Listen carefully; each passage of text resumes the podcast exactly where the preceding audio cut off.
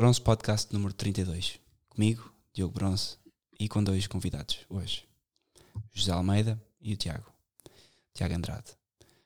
Hoje vamos falar sobre um tema que alguns consideram polémico, outros consideram tema natural e pertinente, outros consideram quase como uma religião. O tema é a democracia. Trouxe dois convidados para falarmos sobre este tema, sem tabus, também sem qualquer pretensão de explorar o tema na sua totalidade. É um tema gigante. No entanto, dou a palavra ao José, sendo mais velho do que o Tiago, para se apresentar uma curta apresentação e que vocês possam também perceber com quem, quem é que estão a ouvir. Tiago, José, bem-vindo. Obrigado, Diogo. Obrigado pelo convite. Um, pronto, sou José Almeida, sou investigador, um, sou vice-diretor da, da revista Nova Águia e colaborador do semanário político independente O Diabo, que curiosamente é dos poucos jornais em Portugal onde é possível falar abertamente de bom e são catolicismo, digamos assim. Exatamente, é o ponto em que chegamos. Exato. E temos também, do outro lado, hoje somos três pessoas, o Tiago Andrade. Tiago, bem-vindo. Boa noite e obrigado pelo convite. Um, portanto, como foi dito, o meu nome é Tiago, Tiago Cerejo Andrade, tenho 20 anos, sou um estudioso uh, independente, digamos assim, há 4 anos. Sou estudante também. Um, e... e é isso. Muito bem, muito bem. Temos aqui praticamente, como eu estava a dizer há pouco, estávamos a falar quase três gerações diferentes. O Tiago de 20 eu de 35 e temos quase já o José entre a desbravar os 40. José, o ONS da palavra cai sobre ti sempre que és o mais velho e queríamos também ajudar, como tu és historiador, queríamos que perceber aqui a linha onde iríamos começar, porque democracia dá para falar sobre tudo. Havemos de passar também pelos gregos, será que foi bom, será que não foi? Desapareceram do mapa, a verdade é essa. Mas José, ah, a democracia foi tão boa que rapidamente desapareceram do mapa. Mas hoje, um, se calhar convinha-nos falar também sobre o exemplo português para não dispersar muito. O que é que achas, José? Não, parece-me bem, parece-me bem, parece-me bem fazermos essa retrospectiva uh, daquilo que foi, sobretudo, a entrada de Portugal na, na idade contemporânea, uh, ou na contemporaneidade, como, prefiro, como a gente preferir chamar. Muito bem. Que, de facto, uh, tal como o Joaquim Domingos muitas vezes uh, acabou por referir, um, após o terremoto de Lisboa, uh, nós tivemos e sofremos várias réplicas. Uh, e, as, e, essas réplicas não, não nada tinham a ver com movimentações de, pla, de placas tectónicas, nem nada de, tinha a ver exatamente com a repercussão das ideias estrangeiradas que entraram em Portugal durante esse período. Sim e muitas das vezes apontando-se até a culpa, conforme estávamos a falar há pouco, ao, Marquês de Pombal, quando na verdade, já na altura, eh, a Igreja estava bastante permeável às ideias iluministas, que de certa forma eram estudadas eh, nos seminários eh, em Portugal. talvez por isso nunca, nunca tenha havido uma, uma resistência por parte da Igreja às reformas pombalinas, por exemplo, que acabaram por retirar o poder à, à Igreja e acabaram por acelerar o processo de secularização, um, que depois, com um, a chegada do, do, dos liberais ao poder, haveria um, finalmente de, de pontificar uh, politicamente em, em, em Portugal. E, e, nesse sentido é muito curioso nós percebermos isso, que apercebermos disso, que essas ideias iluministas, de facto, muitas vezes podem ter entrado até por mão da maçonaria já infiltrada na Igreja, uh, mas mesmo que não fosse por aí, eu acho que o, a tentação do, do, do do pensamento progressista já está muito latente aqui na, na, na Igreja Portuguesa levando-a a, afastar-se daquilo que é a sua, a sua matriz. E, e, em termos, e isso acarretou também um, um problema político, não é? Porque, uh, como dizia o Nicolás Gomes Dávila, que é um, um pensador uh, abertamente, era um pensador abertamente reacionário e, e tradicionalista, antidemocrata, colombiano, muito interessante. Uh, autor dos famosos Escólios, que é, um, que é uma, uma espécie de, de, de, pronto, é uma, uma, a obra dele é uma obra que está sempre a ser organizada e, e trabalhada, porque basicamente ele escrevia sobre forma de, afori, de aforismos e máximas, e é um autor bastante interessante e que, que nos interessa particularmente uhum. a, a nós. Mas voltando aqui à questão de, de Portugal, um, de facto não se pode não se pode falar na tradição política portuguesa dissociando do, dissociando o trono do altar, não é? ou seja, existe certo. aqui uma, uma relação bastante, bastante, de bastante proximidade. Uh, já para não dizer que, tal como a Fernando Pessoa dizia, uh, aquela que é a fórmula tradicional mais, uh, que, mais se, que melhor se adapta ao ADN do, do português é, é, a monarquia. E quando ele fala na monarquia, ele não está a falar na monarquia liberal, está a falar na monarquia tradicional, uhum. que convém também aqui não uh, confundir com monarquia absoluta. Porque essa sim é estrangeira então, isso era bom explicar. E, porque... e essa sim, sim. Uh, era, era aquela que era feita à moda de França. Ok, ok. Diz desculpa. Era bom explicar isso porque, de facto, a ideia que eu, que eu tenho, mesmo de não ter crescido e não ter estudado tão profundamente, é que existe a monarquia absoluta e depois temos a monarquia constitucional. E, e isso nunca, aparentemente, nunca foi uma tradição em Portugal. Pois. Pois, essa, essa é a grande questão, porque se tu reparares bem aquilo que é o modelo, o modelo que nós temos com, com Dom José e no período do Marquês de Pombal, uh, com, com, com, a abertura àquela modernidade, existe aí uma, uma mudança de, de, de paradigma face àquilo que é o modelo, o, nosso modelo tradicional em Portugal uh, de, de, de monarquia. E é uma coisa que depois o rei Dom Miguel vai tentar repor mais tarde. Ou seja, ele faz a primeira tentativa, ele faz a primeira tentativa de reconciliar Portugal com a sua tradição. E ao fazer isto é reconciliar as próprias instituições. Um, quer queiramos, quer não, há, há, o liberalismo e a democracia sempre odiaram o povo. E a prova disso é que nós tínhamos até aí, uh, enquanto, enquanto em Portugal vigorava um regime uh, monárquico tradicional, nós tínhamos a proximidade do poder junto do povo, através certo. do municipalismo, por exemplo. Não havia o centralismo em Lisboa, que é uma coisa que nasce sobretudo do programa de burocratização do Estado, do, dos liberais e tal. Porque até aí tu tinhas não só a elite da nobreza, mas também a elite da igreja naquilo que era chamada província, nas regiões mais isoladas, ou seja, as pessoas não estavam abandona abandonadas. E aquilo que, que acontece de 1820 para a frente é um, um progressivo abandonar, sobretudo o interior e a deslocação das pessoas, mas que começou uma debandada, eh, esta debandada começou exatamente por essas elites uhum. que abandonaram o povo. Ele é e tu vês mesmo hoje, quando vais, por exemplo, a uma aldeia no, no, interior, uma das coisas que a mim me choca mais é o facto das pessoas nem sequer muitas vezes terem um auxílio espiritual. Nem um padre têm lá. E cada vez menos, e cada vez menos agora, porque a igreja também, cada, a igreja alinhou também nessa vez menos, e cada, vez, e cada vez menos. E, e sobretudo, se a, se a democracia se, se aproxima mais ainda do modelo liberal, as pessoas começam a ser números. Uhum. E como é que, que é que se perdeu? O que é que se perdeu? Seja, escolas, começam a.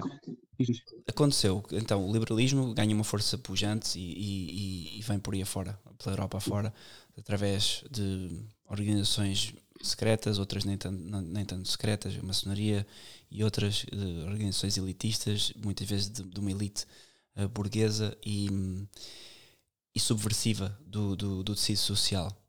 E isto apanha Portugal, Uh, não sei se de forma desprevenida, eu penso que a igreja já estava atenta ao que estava a acontecer, mas entra em Portugal e como é que o povo português chega que, ao que chegamos hoje? Ou seja, nós hoje estamos completamente órfãos de quase de um pai-estado, já não existe uma nação. O português já não se identifica nem sequer com o seu país, nem com a sua religião. E, e aqui há uma dissociação já total entre o português e o catolicismo. E eu penso que isto não é possível dissociar. E a mesma coisa acontece no panorama político também. O que é que acontece nesse, neste, nesse tempo que tu estudaste para, para, para a erosão ser tão fácil e tão completa, ao ponto de criar quase um português anátema e apátrida? Sabes que a mim parece-me parece que, apesar de tudo, o povo continua a ser aquela porção do, do, do corpo pátrio, aquela onde ainda reside alguma possibilidade de regeneração, porque se há uma coisa que falta a Portugal já há largas décadas, já para se calhar para não dizer já há mais de um século e meio, são elites. Aquilo que a Fernando Pessoa chamava de escola, é? Ou seja, aquilo que desapareceu, aquilo que desapareceu do corpo pátrio foi o espírito, o espírito aristocrático. E o espírito aristocrático não tem nada a ver com ricos e pobres, ter dinheiro ou não ter dinheiro.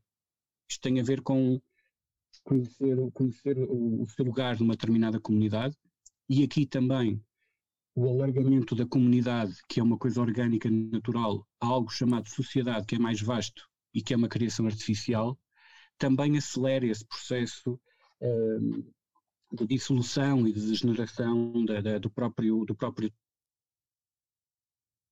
tecido que compõe, que compõe Portugal.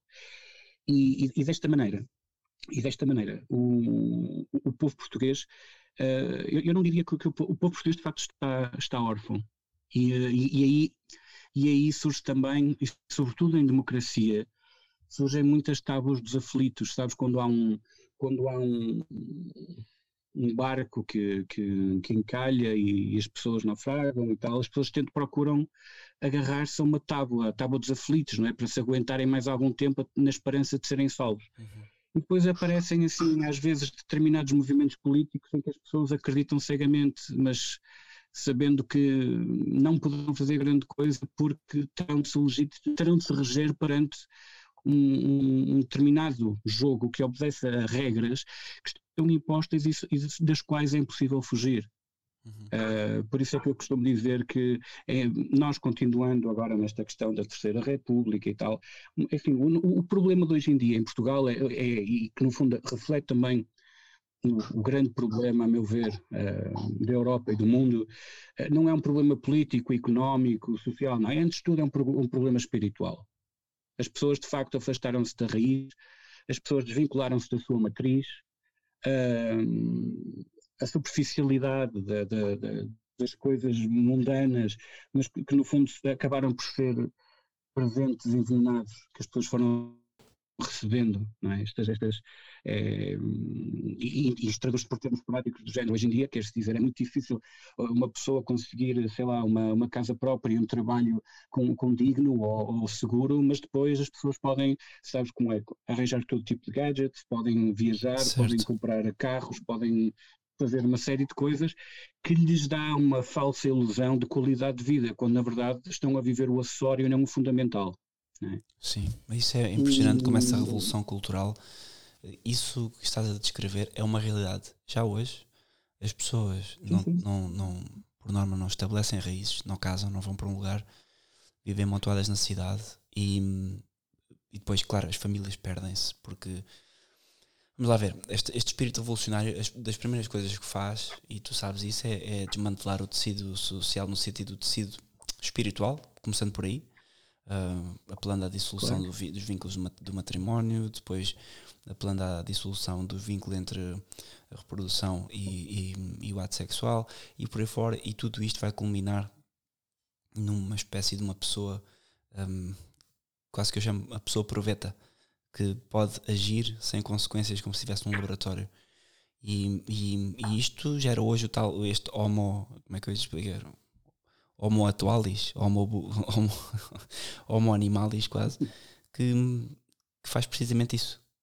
Mas isto é uma estratégia, quer dizer, esta questão de sistematicamente as pessoas não terem património, não terem vínculos afetivos, não terem uma sociedade estável, por assim dizer, tu dizes que o contexto social, mas desculpa o termo, é, é, é o hábito, mas um, isto está pensado e a democracia faz parte deste plano. A democracia não é o fim, não é o objetivo. A democracia é um plano de dissolução um, do tecido da nação. Ou, ou, estou errado? Sim, sim, é, é, é vamos lá ver. A democracia é, de facto, o que, o que acelera isso tudo, não é? O que acelera, o que acelera isso tudo e acaba por, por transformar, por, transform, por transformar, destruindo, não é? A comunidade, conforme eu disse. E, e, e, falo com uma, com, com uma de, de, uma forma que, a meu ver, é completamente hipócrita, não é? Porque a democracia, se nós pensarmos bem, a democracia é um, é um conceito antinómico, é um conceito que se contradiz a ele mesmo. Uh, por exemplo, uma questão que eu coloco muitas vezes é quem quantifica as vítimas da democracia? Porque as pessoas estão constantemente a falar, ai, as vítimas do nacionalsocialismo, as vítimas do comunismo. Eu perguntei as vítimas da democracia. Nunca ninguém, nunca ninguém, porquê? Porque parece que são sempre ah, danos colaterais por um bem maior. Mas bem maior para quem? Para o quê?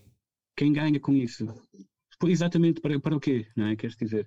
Um, e esta, esta é uma questão que é, que é, que é muito pertinente, a questão da, da própria violência, a, a violência da, da, da democracia não é? Porque a democracia para se impor acaba por, por empregar a mesma violência que supostamente visa combater. É? é Exatamente. E depois há outra, há outra, há outra questão que é a questão da, da, da, da, tolerância que está associada à questão da democracia.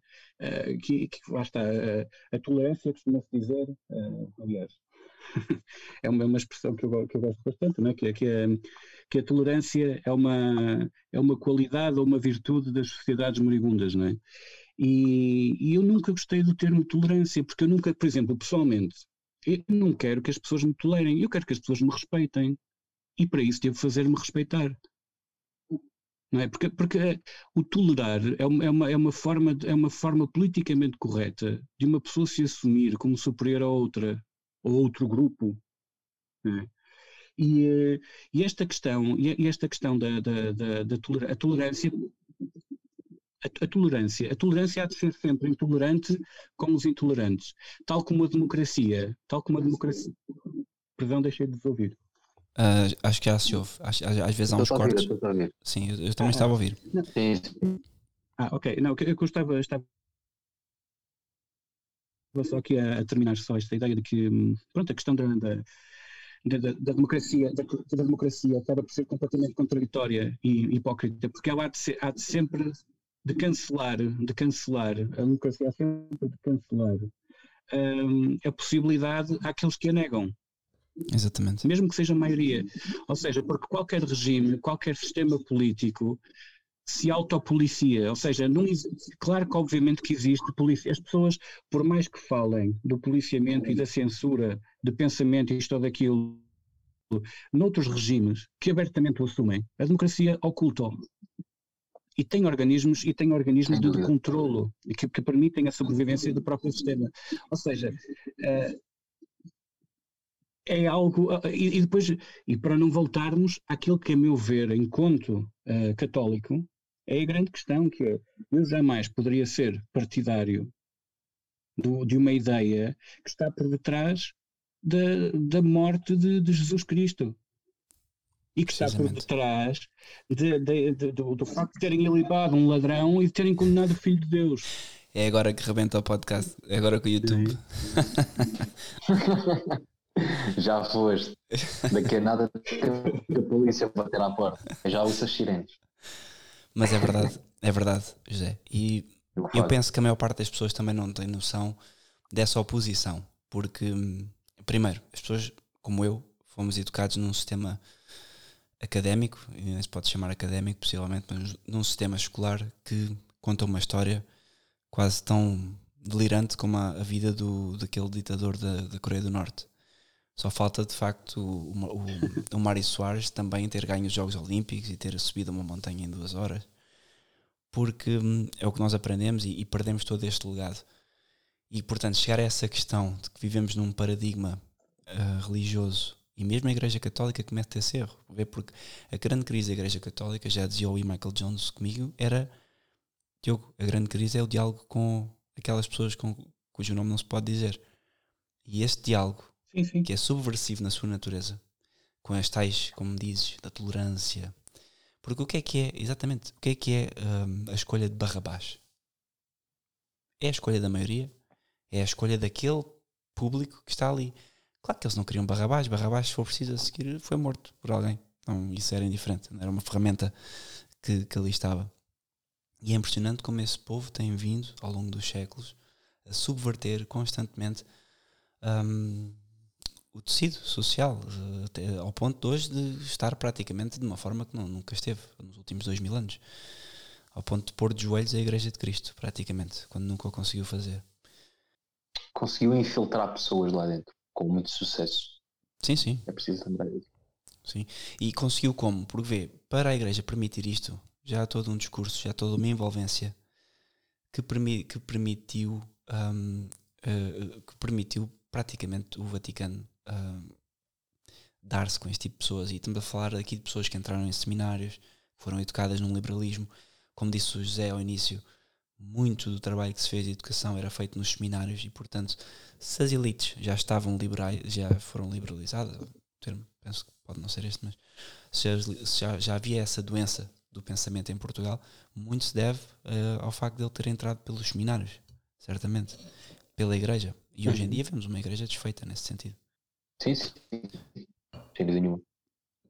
Um, Tiago, o que é que, hum, quanto à, à questão de, de Portugal uh, em si, tu és, tu és novo, como é que tu, com 20 anos, despertaste para esta questão? Eu penso que é importante também dar aqui a ideia de que há uma geração com muitas pessoas, com muitos miúdos, que, que, estão de facto a acordar. E por miúdos não é um termo pejorativo, Tiago, é mesmo porque há pessoas ainda mais novas do que tu a perceberem que sim, sim, a é democracia está cansada, que é um embuste e que, nem que seja por associação, começam a perceber que onde a democracia entra, nos últimos 60 anos, o país é literalmente dizimado e destruído.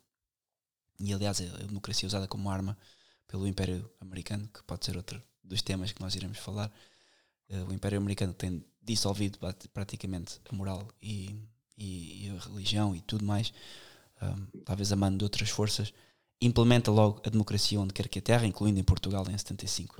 Portanto, como é que tu despertaste para isto? Bom, um, eu, eu cresci numa, numa casa onde os meus pais são socialistas, entre aspas, porque ajudam aos pobres. Portanto, eu sempre tive uma certa hum, curiosidade na política e no próprio sistema democrático. Uh, eu lembro-me perfeitamente que na escola sempre nos falavam do quão maravilhosa a democracia foi e é uh, para todos os portugueses, etc. E que, que, que antigamente uh, vivia-se num regime completamente opressor. Eu comecei a perceber que, mesmo dentro da minha geração, ninguém acreditava nesta narrativa. E, e pode haver pessoas que vão dizer: Ah, não, sabes, não é bem assim. Não, é, é assim. Tu vais a falar com uma, uma pessoa, ele vai sempre dizer: Ah, eu não confio em políticos, ou então diz: Eu não confio em eleições. Então, como é que uma pessoa que diz que não confia em eleições pode dizer que realmente acredita no sistema democrático? As pessoas normalmente costumam dizer isso porque são quase obrigadas a aceitar. Né?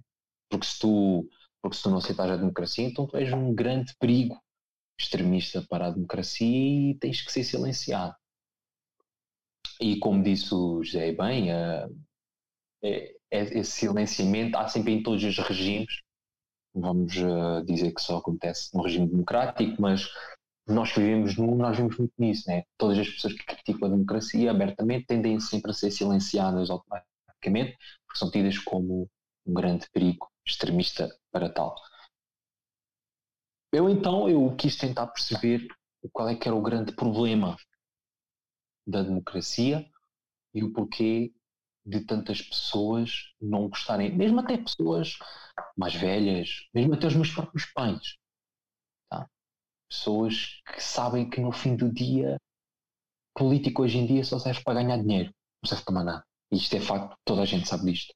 Basta ligar a televisão e ver o que é que se passa, ou ler os próprios jornais. É? Pessoas que nem davam para porteiros são deputados. Nós temos deputados na nossa Assembleia que são eleitos, lá está, que não fazem uma única participação política, né? estão lá apenas para ganhar dinheiro. E então, um, o que eu entendi é que a democracia apresenta ser uma hipótese de alternativa através de um ciclo eleitoral em que a escolha está sempre dependente de uma prévia seleção elaborada pelo próprio sistema. Reparem numa coisa: todas as, todos os candidatos que a gente tem e alguma vez teve são candidatos que estão todos ligados uns aos outros. Até se costuma dizer que no Parlamento eles insultam-se uns aos outros e depois assim que saem vão tomar um café todos juntos. Isto é verdade, né? Todos os candidatos já são escolhidos. As pessoas já estão lá. Não é? As pessoas não estão lá porque tu votaste nelas. O teu voto não interessa. As pessoas estão lá porque elas já foram selecionadas para estar lá. Ponto final. Isto é como o próprio Parlamento Europeu. O próprio Parlamento Europeu, que se diz democrático, tem pessoas no Parlamento que tu nunca votaste nelas. É? Então, como é que isso é possível? Isso é possível porque essas pessoas que estão lá já foram selecionadas para estar lá. E depois os próprios eurodeputados que tu uh, escolhes para estarem lá também já são candidatos que já foram para selecionados. Por isso é que eles são os candidatos. É sempre assim. E reparem numa coisa: todos os candidatos que se apresentam, e hoje em dia é muito comum dizer, ah, eu sou anti-sistema, eles são do mais pró-sistema que existe. Dizer que eh, eu sou anti-sistema é, é, equivalente a dizer, ah, eu se calhar acho que o socialismo podia ser um bocadinho mais light, ou então eu acho que se calhar deveríamos ser liberais. Né? Isto é que é ser contra o sistema hoje em dia. Porque, por exemplo, a Ana Gomes diz que é contra o sistema e ela é do Partido Socialista. Como é que isto é possível? Né? Então, e, e lá está. E a própria democracia, como estrutura ideológica de um sistema oligárquico, é absolutamente intolerante quanto à crítica dela própria. Porque os oligarcas nunca gostam de ser criticados. Então, isto começa a ser um próprio problema. Basta ver que nas eleições europeias se não me engano, eu posso estar enganado no número, mas foi mais metade da população que não foi votar. Porquê é que as pessoas não vão votar nas eleições europeias? Que supostamente é uma coisa importante, né? As eleições, as legislativas são mais, obviamente. Mas mesmo assim, em termos de eurodeputados portugueses, é, é importante, na teoria. Sim, supostamente. É um sinal que temos uma... Exatamente, porque é, uh, significa que temos pessoas que estão a defender os interesses, os interesses de Portugal nesta comunidade europeia. Mas o que nós vimos é que quase ninguém foi votar. Então, será porque a democracia está gasta e ela de facto não apresenta os resultados que promete dar? Então, esta é uma questão que eu quero deixar aqui no ar. Eu, e, eu, eu, e foi uma coisa eu que eu próprio que isso avança bastante na conversa, porque estás a saltar, passámos do, da implementação de uma democracia que é antagónica ao espírito não só português, mas como também um, à manutenção de uma nação com valores e com, e com uma religião e com um código próprio. E, e, já passamos por isso. E agora estamos a entrar numa outra fase que é um politburo estrangeiro a mandar em Portugal e nos países, nos outros países europeus que estão Exatamente. Exatamente. Um país não pode ser independente quando ele está dependente, primeiro, de um Banco Central, que é o Banco Central Europeu, e depois está dependente de Bruxelas. É? Então a gente não pode considerar isso um, uma soberania, né? Quer dizer, achar que Portugal é um país soberano é, é, é, já uma piada mesmo. Sim, temos, menos, é temos menos soberania, temos menos soberania agora do que tínhamos no, no período dos Filipos, que é uma coisa que as pessoas não compreendem. Sim, sim, exatamente. De facto, os Filipos davam certa autonomia, mesmo assim. Exato. Os Filipos davam autonomia. Sim, sim, sim. Legislação própria, cunhagem de moeda, manutenção de território, uma série de coisas que nós hoje não temos. Sim, sim. O que nós passámos a ter eh, a partir de 1640, que foi celebrada desde dias atrás, foi a total soberania portuguesa, né? Nunca se tratou de independência, porque Portugal até, de certa maneira tratou-se, né?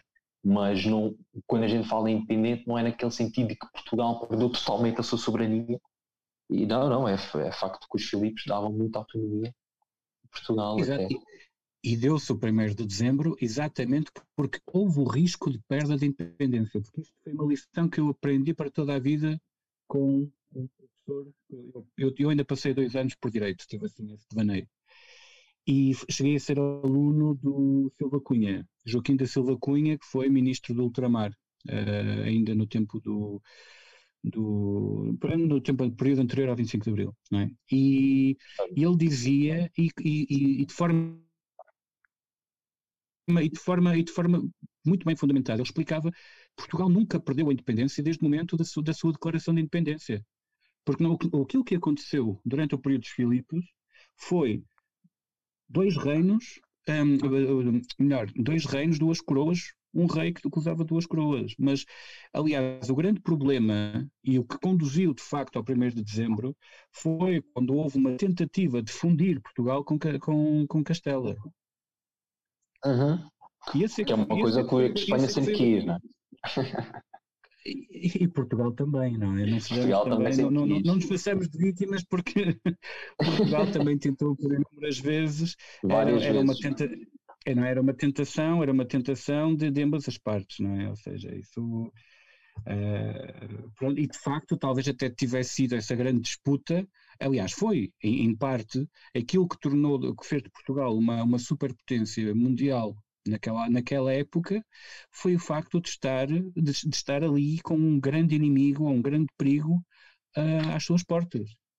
Uhum. Nós não podemos esquecer que e isto é uma coisa que é fundamental, que também muitas das vezes acaba por envenenar o, a nossa perspectivação da, da, história de Portugal, sobretudo a história mais recente, que é a questão do ultramar e a questão do, do, Império, do Império Português.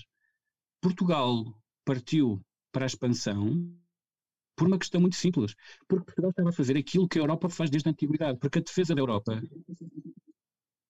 a defesa da Europa sempre foi feita fora das suas fronteiras, desde o tempo dos gregos gregos, romanos, a, a defesa do, da, da, civilização europeia foi sempre feita fora do território europeu. E a mesma coisa aconteceu com Portugal. Portugal, para existir aqui, na Europa, teve de partir primeiro para Ceuta e depois para o resto do mundo.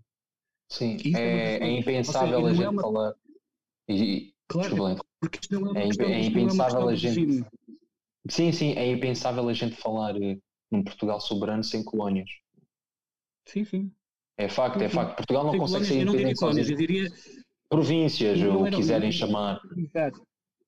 Pois, pois, mas, mas, mas isso, isso é outro, porque nós não podemos utilizar esse tipo de vocabulário, senão estamos constantemente a ser colonizados e a ser levados para aquilo que eles querem. E, e, isso é um grande problema, é um grande problema dos nossos, dos nossos antagonistas e dos nossos inimigos. É o facto uhum. de eles conseguirem colonizar-nos através da, através da linguagem, através da comunicação que é uma coisa que, Diogo, este teu, este teu podcast tem vindo de facto a, a ajudar a combater, não é? Porque, a meu ver, eu, eu, o grande mérito deste, deste teu programa é exatamente esse, é de falar de forma descomplexada sobre assuntos que as pessoas muitas das vezes só falam com elas mesmas. Não é? Exatamente. E, e, é importante, é importante que as pessoas comecem a ouvir as coisas de outra perspectiva e pensarem que elas não estão sozinhas, elas não estão sozinhas na, na, no, pronto, na sua forma de pensar, na sua, nas suas idiosincrasias, na, na, na, sua forma de ver, de ver o mundo e de perspectivar a, a própria história. Por exemplo, ainda ontem estivemos, ainda ontem estivemos, ontem e anteontem, com a morte do, do Eduardo Lourenço e tudo mais. É curioso, porque o Eduardo Lourenço é, é uma figura que, apesar de não estar propriamente do nosso lado, do meio dissidente, sim. É uma figura que é extremamente interessante de se analisar, porque porquê? Porque o Eduardo, o Eduardo Lourenço, depois, quando, quando terminou, quando se dá o 25 de Abril, ele era, ele opunha-se ao fim do Império Português. Porque a, questão, porque a questão ultramarina nunca foi uma questão de regime, mas sim uma questão de soberania e uma questão de sobrevivência portuguesa no, no mundo dos Estados das, e das nações. E ele tinha perfeito, essa perfeita consciência. E mais, apesar de ele ser tido como o grande filósofo, uh, não é agora desta dinastia socialista que se arrasta há 46 anos, ele, em momento algum, deixou de chamar à gesta portuguesa a nossa hora solar. Isso é muito importante. E é por isso que nós também devemos ler não só aqueles de quem nós gostamos, mas ler também aqueles de quem não gostamos tanto ou daqueles de quem não gostamos de todo. Isso é um facto. Porque é um facto. muitas das vezes. Sim, sim, sim, sim. Uh, eu creio que, aliás, porque antes, antes de mais, é assim, sem, sem, sem um domínio cultural nunca haverá um domínio político ou um domínio económico ou outro tipo de domínio. E, e de facto, aqui, aquilo que está a ser travado neste momento é, um, é uma batalha cultural. É uma batalha cultural.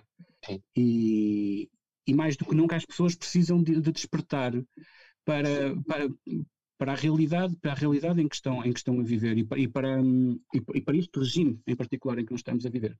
É importante as pessoas saberem, por exemplo, que só durante o PREC, durante o PREC, logo ou seja, do, do período que vai, dá-se 25 de Abril, depois é aquele período revolucionário, só nesse curto espaço de tempo passaram pelas prisões portuguesas mais pessoas do que aquelas que passaram durante todo o Estado Novo.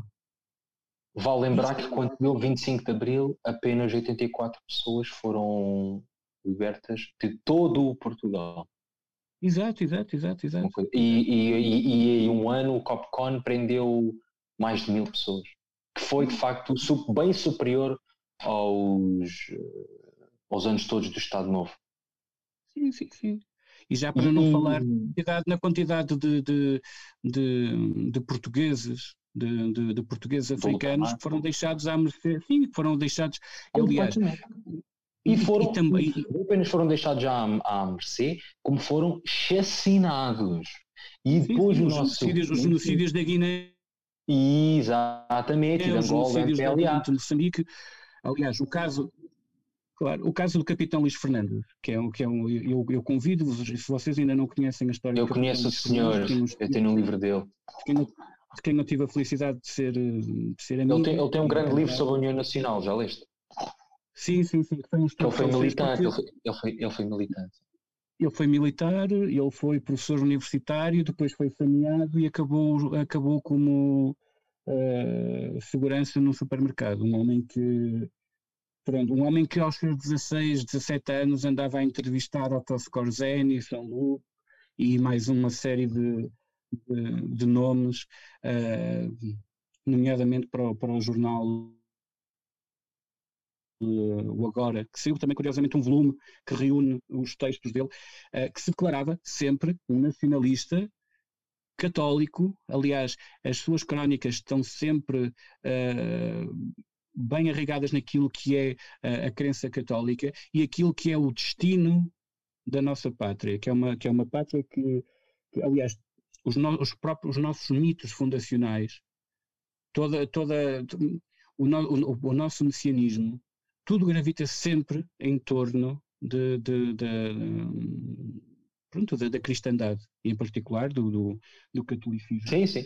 Um, e, e, e, é isto, e, é, importante, e é, é importante que as pessoas comecem hoje, mais do que nunca, a refletir acerca disso, acerca daquilo que é a nossa, a, a, nossa, a nossa tradição espiritual, a nossa tradição religiosa, a nossa tradição histórica, aquilo que, é, aquilo, aquilo que são os nossos mitos. Eu penso. Aquilo que são os nossos mitos. Eu, eu julgo que as pessoas querem fazer isso. E, e como acabaste de referir, esse homem acabou como segurança de um supermercado e eu penso que as pessoas estão todas é com medo disso. Porque se falarmos com as pessoas na rua, notamos que há um espírito português a querer emergir. As pessoas estão saturadas, as pessoas querem ser autónomas, as pessoas não querem uma União Europeia. As pessoas Mas sabes qual é que é um grande. Mas sabes qual é que é um grande problema do português? É que o português tem muita mentalidade feudal, no sentido de que o português está sempre pronto para obedecer o senhor feudal, sem qualquer tipo de questionamento, e ele, pois, está sempre à espera que, mesmo que o senhor feudal erre, que corrija todos os seus erros. E isto é uma coisa que vem desde os tempos dos lusitanos e até mesmo antes disso. Portugal sempre foi assim. Sempre. Sempre foi um povo, como é que a gente pode dizer, uh, submisso, entre aspas. Estás a perceber? Eu não, não sei se concordo, é eu não sei se concordo com essa interpretação, porque olha que nós temos. Como é que um povo submisso vai a todo mundo? Amanda Croa. Era a coroa que fazia as expedições. Está bem, mas e o português é portuguesa. Fazia. Caramba, a coroa é portuguesa. Oh, Tiago, mas isso, mas isso tem a ver, e a mim, mas a mim, sabes que é, eu aí também tenho outra, também tenho outra perspectiva da, da coisa, porque de facto Portugal sempre que foi grande foi porque teve sempre grandes homens uh, a liderar o país, grandes chefes, por assim dizer, grandes reis, grandes comandantes, grandes generais, Uh, e, e, depois tudo isto acabava por também se, se, se, verificar naquilo que era a base da sociedade. Grandes soldados, grandes sargentos, grandes pá, pessoas. Mas eu não digo que, o contrário. Se, eu não estou a dizer o contrário. Não, não, mas, mas, sim, eu sei, mas chamar submisso, porque, olha, ainda, ainda aqui há, há, há, poucos dias atrás, por causa até desta própria questão da, da revolta, da restauração contra esta ditadura sanitária que se impôs em Portugal, eu, eu lembrei-me eu lembrei do, eu lembrei do, de um livro do Arnaldo Gama, que, era, que é um escritor aqui do Porto, uh, que era muito amigo do Camilo. E ele tem um, pá, um ele, ele, é um romancista histórico, muito inspirado pelo Jean Soué e assim, pelo, por esses autores franceses, e ele tem um livro muito interessante chamado Um Motim há 100 anos, que foi sobre um motim que houve na cidade do Porto, a quando da constituição da, da, da, da, da, da Companhia Vinícola, que ficou conhecida como a Revolta do, do, dos Taberneiros. E, e é só para te dizer isto, queres dizer, o, o povo português não é um povo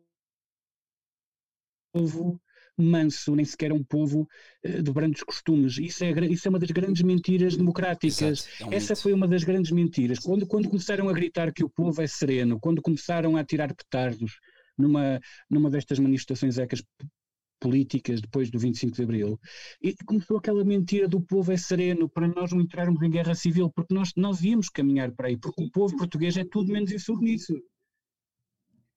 Esses motins que ocorreram no Porto, em, exatamente por culpa do Marquês de Pombal, por causa de um imposto que era preciso ser pago e que basicamente se traduzia nisto, aumentava o preço uh, do, copo, do, do vinho a copo nas tabernas. E houve pá, uma chacina no Porto houve, foram presas, presas perto de 700 pessoas, houve não sei quantos degradados, houve condenados à morte por, pela forca, aquilo foi, olha, foi terrível. Sim, sim, e tens também o, eu, o levante hum, e, e, tens também o levante da monarquia do Norte, também. Sim, tens a monarquia do Norte e tens também, olha, tens, a Maria, da, Fonte, a Maria da Fonte, tens o remexido, tens o remexido. Caso João tens... realmente se revoltou, sim. O, o, o, José de Telhado, o José de Telhado, que a meu ver é uma, é uma belíssima encarnação daquilo que é o povo português quando confrontado com a injustiça e que eu acho que é, o, que é um exemplo que nós devíamos sempre levantar, o, do, do José de Telhado, que foi um homem que foi enganado por um regime que ele ajudou a defender. Uh, e, e, depois temos também a coragem intelectual intelectual daqueles, por exemplo, daqueles liberais que depois acabaram por se afastar, porque tiveram vergonha, de certo modo, daquilo que ajudaram a criar. E falo, por exemplo, do Garrett, falo do Alexander Colano. No caso da República, falo, por exemplo, de um Guerra Junqueiro. Uh, ou seja, uh, o Basílio Teles, por exemplo, que jamais acedeu a, a, aceitar aquilo que era uh, a República, a República maçónica e carbonária de 1910, porque a ideia dele de república era uma outra diferente, que, que era aquela de Sampaio Bruno,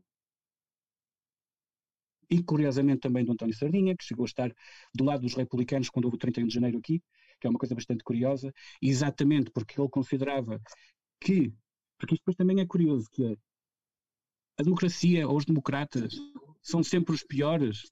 É, é que isto também depois não é, porque, por exemplo, o caso curioso do, do estamos a falar do homem do, e é a grande cabeça por trás do integralismo lusitano. Do integralismo lusitano. E, e este homem, que era monárquico, em determinada altura apoiou exatamente a, a, a, tentativa de implantação da República aqui no Porto, porque era uma República que apoiava o localismo municipalista que fazia parte da tradição portuguesa. Sim. Ou seja, uh, porque depois já é aquela velha questão, não é? Não é só por ser católico que uma pessoa é melhor que um ateu, não é? Em termos de uma pessoa pode ser, sabes que há muitos católicos e que pá, até podem ir todos os dias à missa, mas que depois não, não refletem isso na sua, sim, na sim. sua vida diária. Ou seja, isto é como a questão dos democratas e eu não duvido que haja, sei lá, olha, muito, muito democrata que seja boa pessoa, só que pronto, coitados, são democratas. Tal e qual. sim, sim. E, e vale lembrar que, um, tu até já tinhas dito, é mesmo com a introdução da democracia em Portugal que Portugal começa a perder o catolicismo.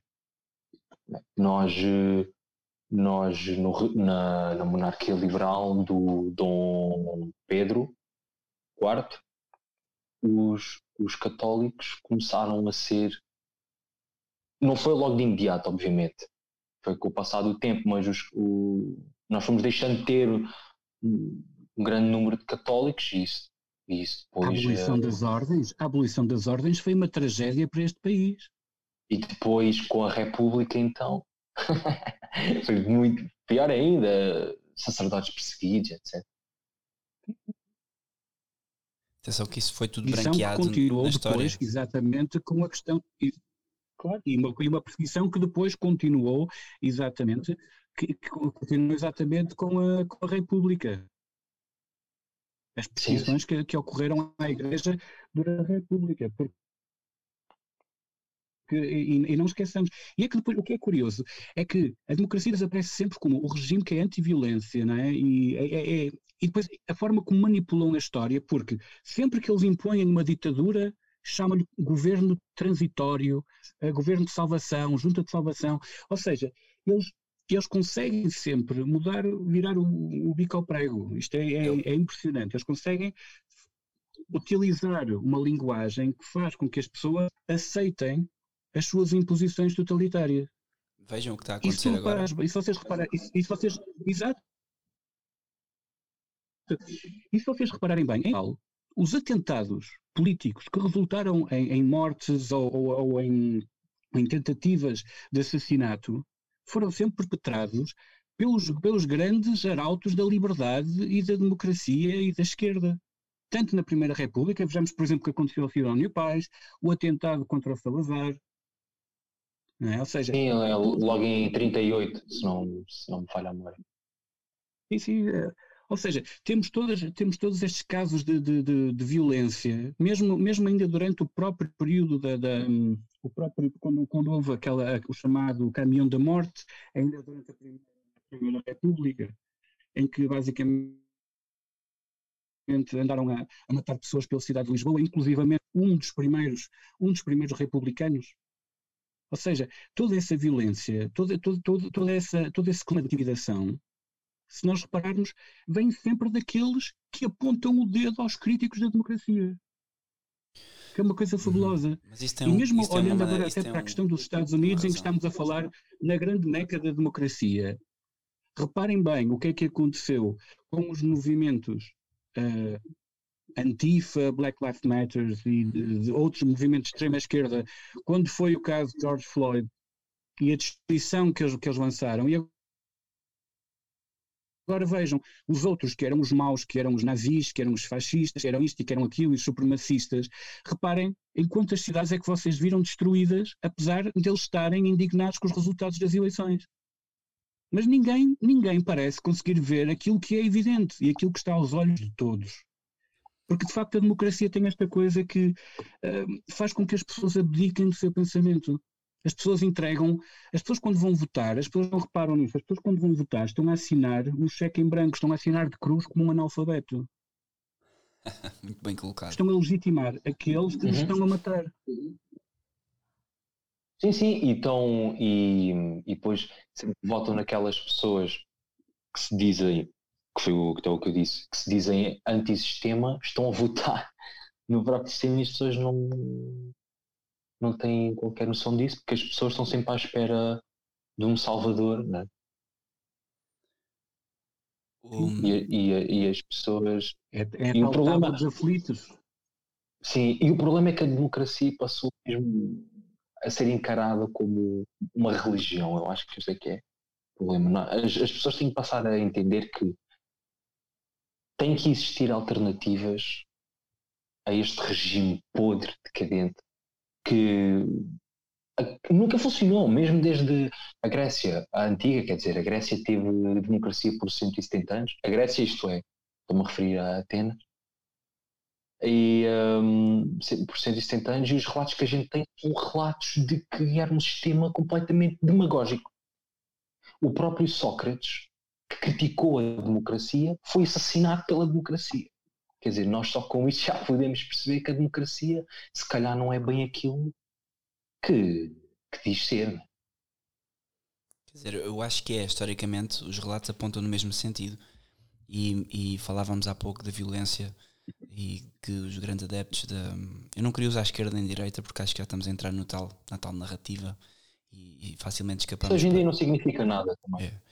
E entramos também no, nesta narrativa de oposição, ou seja, eu há pouco no Twitter deixei, escrevi que um, branco, preto, gay ou homossexual e heterossexual, a Benfica, Sporting, direita, esquerda, tudo isto, as pessoas que andam com máscara, sem máscara, quem acredita que o vírus existe, que o vírus não existe, tudo isto são coisas injetadas na sociedade para, nos, eh, para opor as pessoas e para andarmos aqui entretidos com este osso, a roer o mesmo osso, todos uns contra os outros, e não termos um espírito de corpo nacional português, onde, caramba, há uma identidade, eu compreendo que haja hoje, com a desconstrução social e cultural que existiu, que existam hoje pessoas que se nasceram em Portugal, se sentem portuguesas e não são nem católicas, nem têm amor especial por esta nação. Mas isso é um erro, porque não se pode dissociar as duas coisas. E, eu, e, e diziam há pouco essa questão da violência dos, de, de, em Lisboa e de que os adeptos da República e agora da democracia parecem ser os maiores adeptos da violência. Isto tem uma ligação direta com as questões morais e sociais.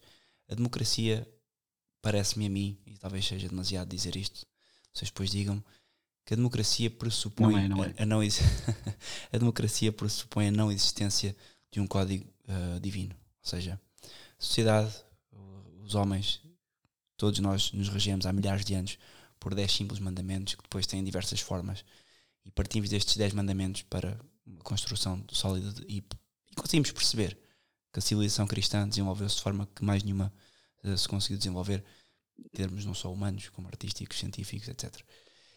E hum, hoje, com a desconstrução cultural, Deus desapareceu, desapareceu, uh, as, leis, as leis naturais desapareceram também da sociedade e as pessoas sentem a necessidade de ainda assim ter um código e uma conduta.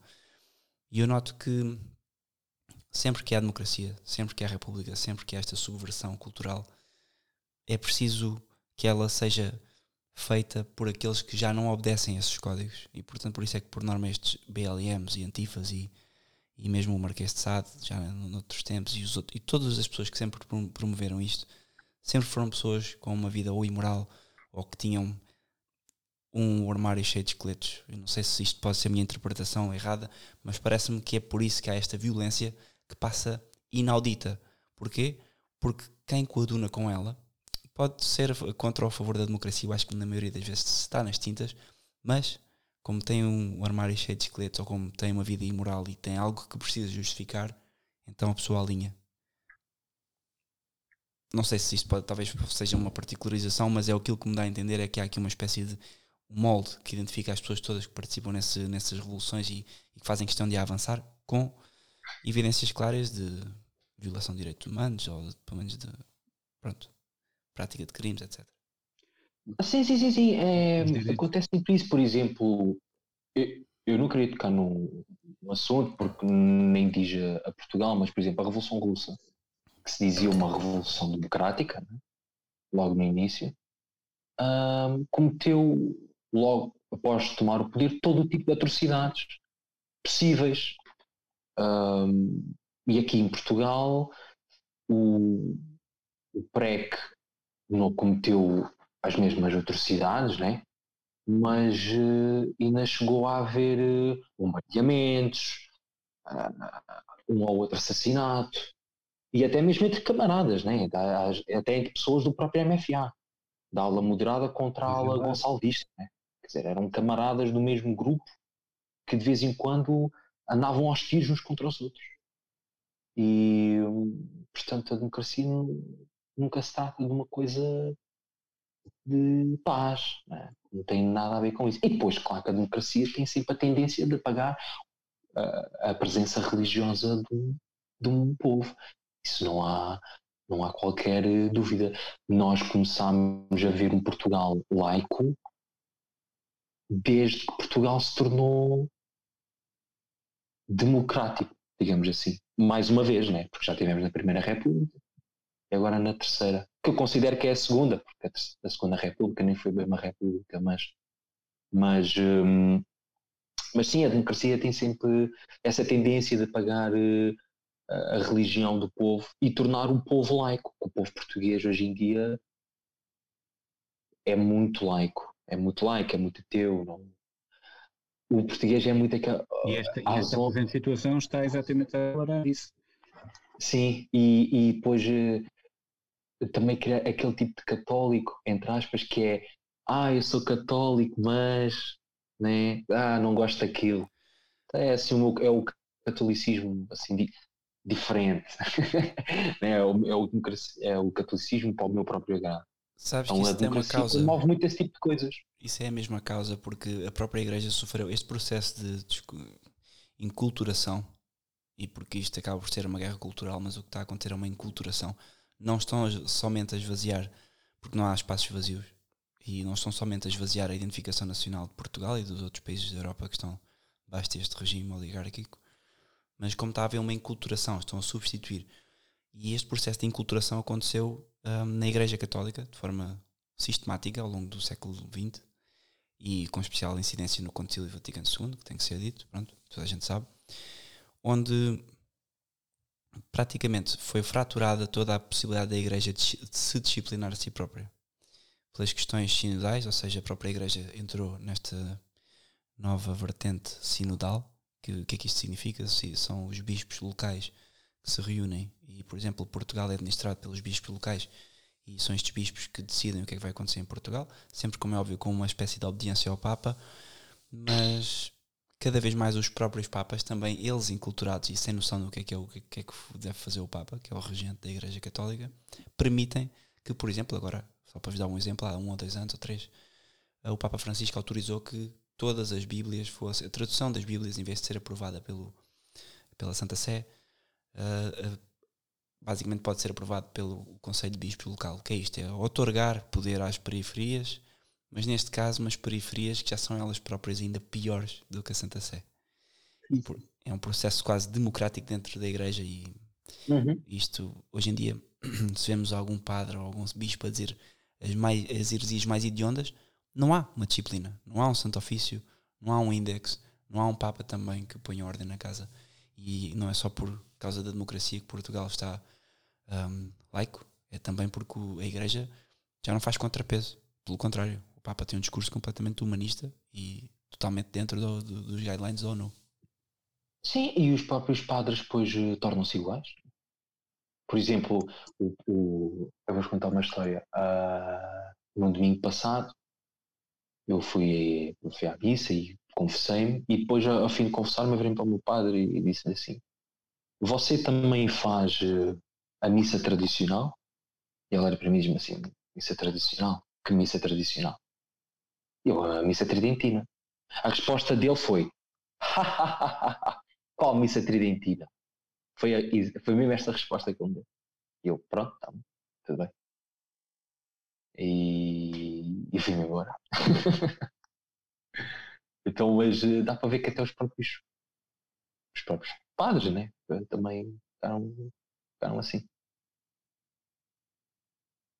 Eles são um reflexo, os padres são um reflexo do, daquilo que são os bispos e daquilo que depois sai da Santa Sé. Assim como nós, ou como a maioria dos cidadãos portugueses, hoje em dia é um reflexo do sistema educativo e etc. Portanto, o que está a acontecer é isso, é uma substituição. E, e depois a democracia também tem esta, também tem esta a questão partidária, que é uma questão que. Ah, a partidocracia, sim. A questão, a questão partidária que desde logo uh, é uma, defende uma parte, ou seja, logo, logo aí a noção de absoluto começa a ser posta de lado na sua base mais mundana. Logo, se o, se o conceito de absoluto acaba por ser completamente atomizado, uh, logo ali na, na parte mais profana, como é que isso não se há de refletir depois num outro plano superior? Ou seja, a, a, a partidocracia e, e a questão do, do, dos partidos é, é, nega, ne, nega logo no, à partida a questão, a questão do, do, do absoluto. A questão do, do, absoluto. E depois também funciona como, como, as, como as tais, aquelas capelinhas. E o problema disto tudo é que, uh, contrariamente àquilo que nos, que nos explicam, a democracia é, é, provavelmente o regime mais monolítico, o sistema mais monolítico que, que nós podemos encontrar. Porque, de uhum. facto, as, as, divisões que, que, eles, que eles têm, as divisões que, eles, que, eles têm, que, que a democracia contém, no, na verdade, são partes de um, de um bolo que, que logo à partida que não está completo porque nem toda a gente tem representatividade. Aliás, então aqui em Portugal isto, é, isto é, é surreal, porque nós temos uma, uma, uma Constituição que é normativa, que visa chegar ao socialismo e não sei o quê. Ou seja, ainda para mais, a nossa Constituição é normativa. Nós temos uma, uma, uma, Constituição que é como tem aquelas, aquelas falsas democracias, não é? Ou seja, isto é uma, uma espécie de, de democracia de pechiché, assim, uma coisa esquisita.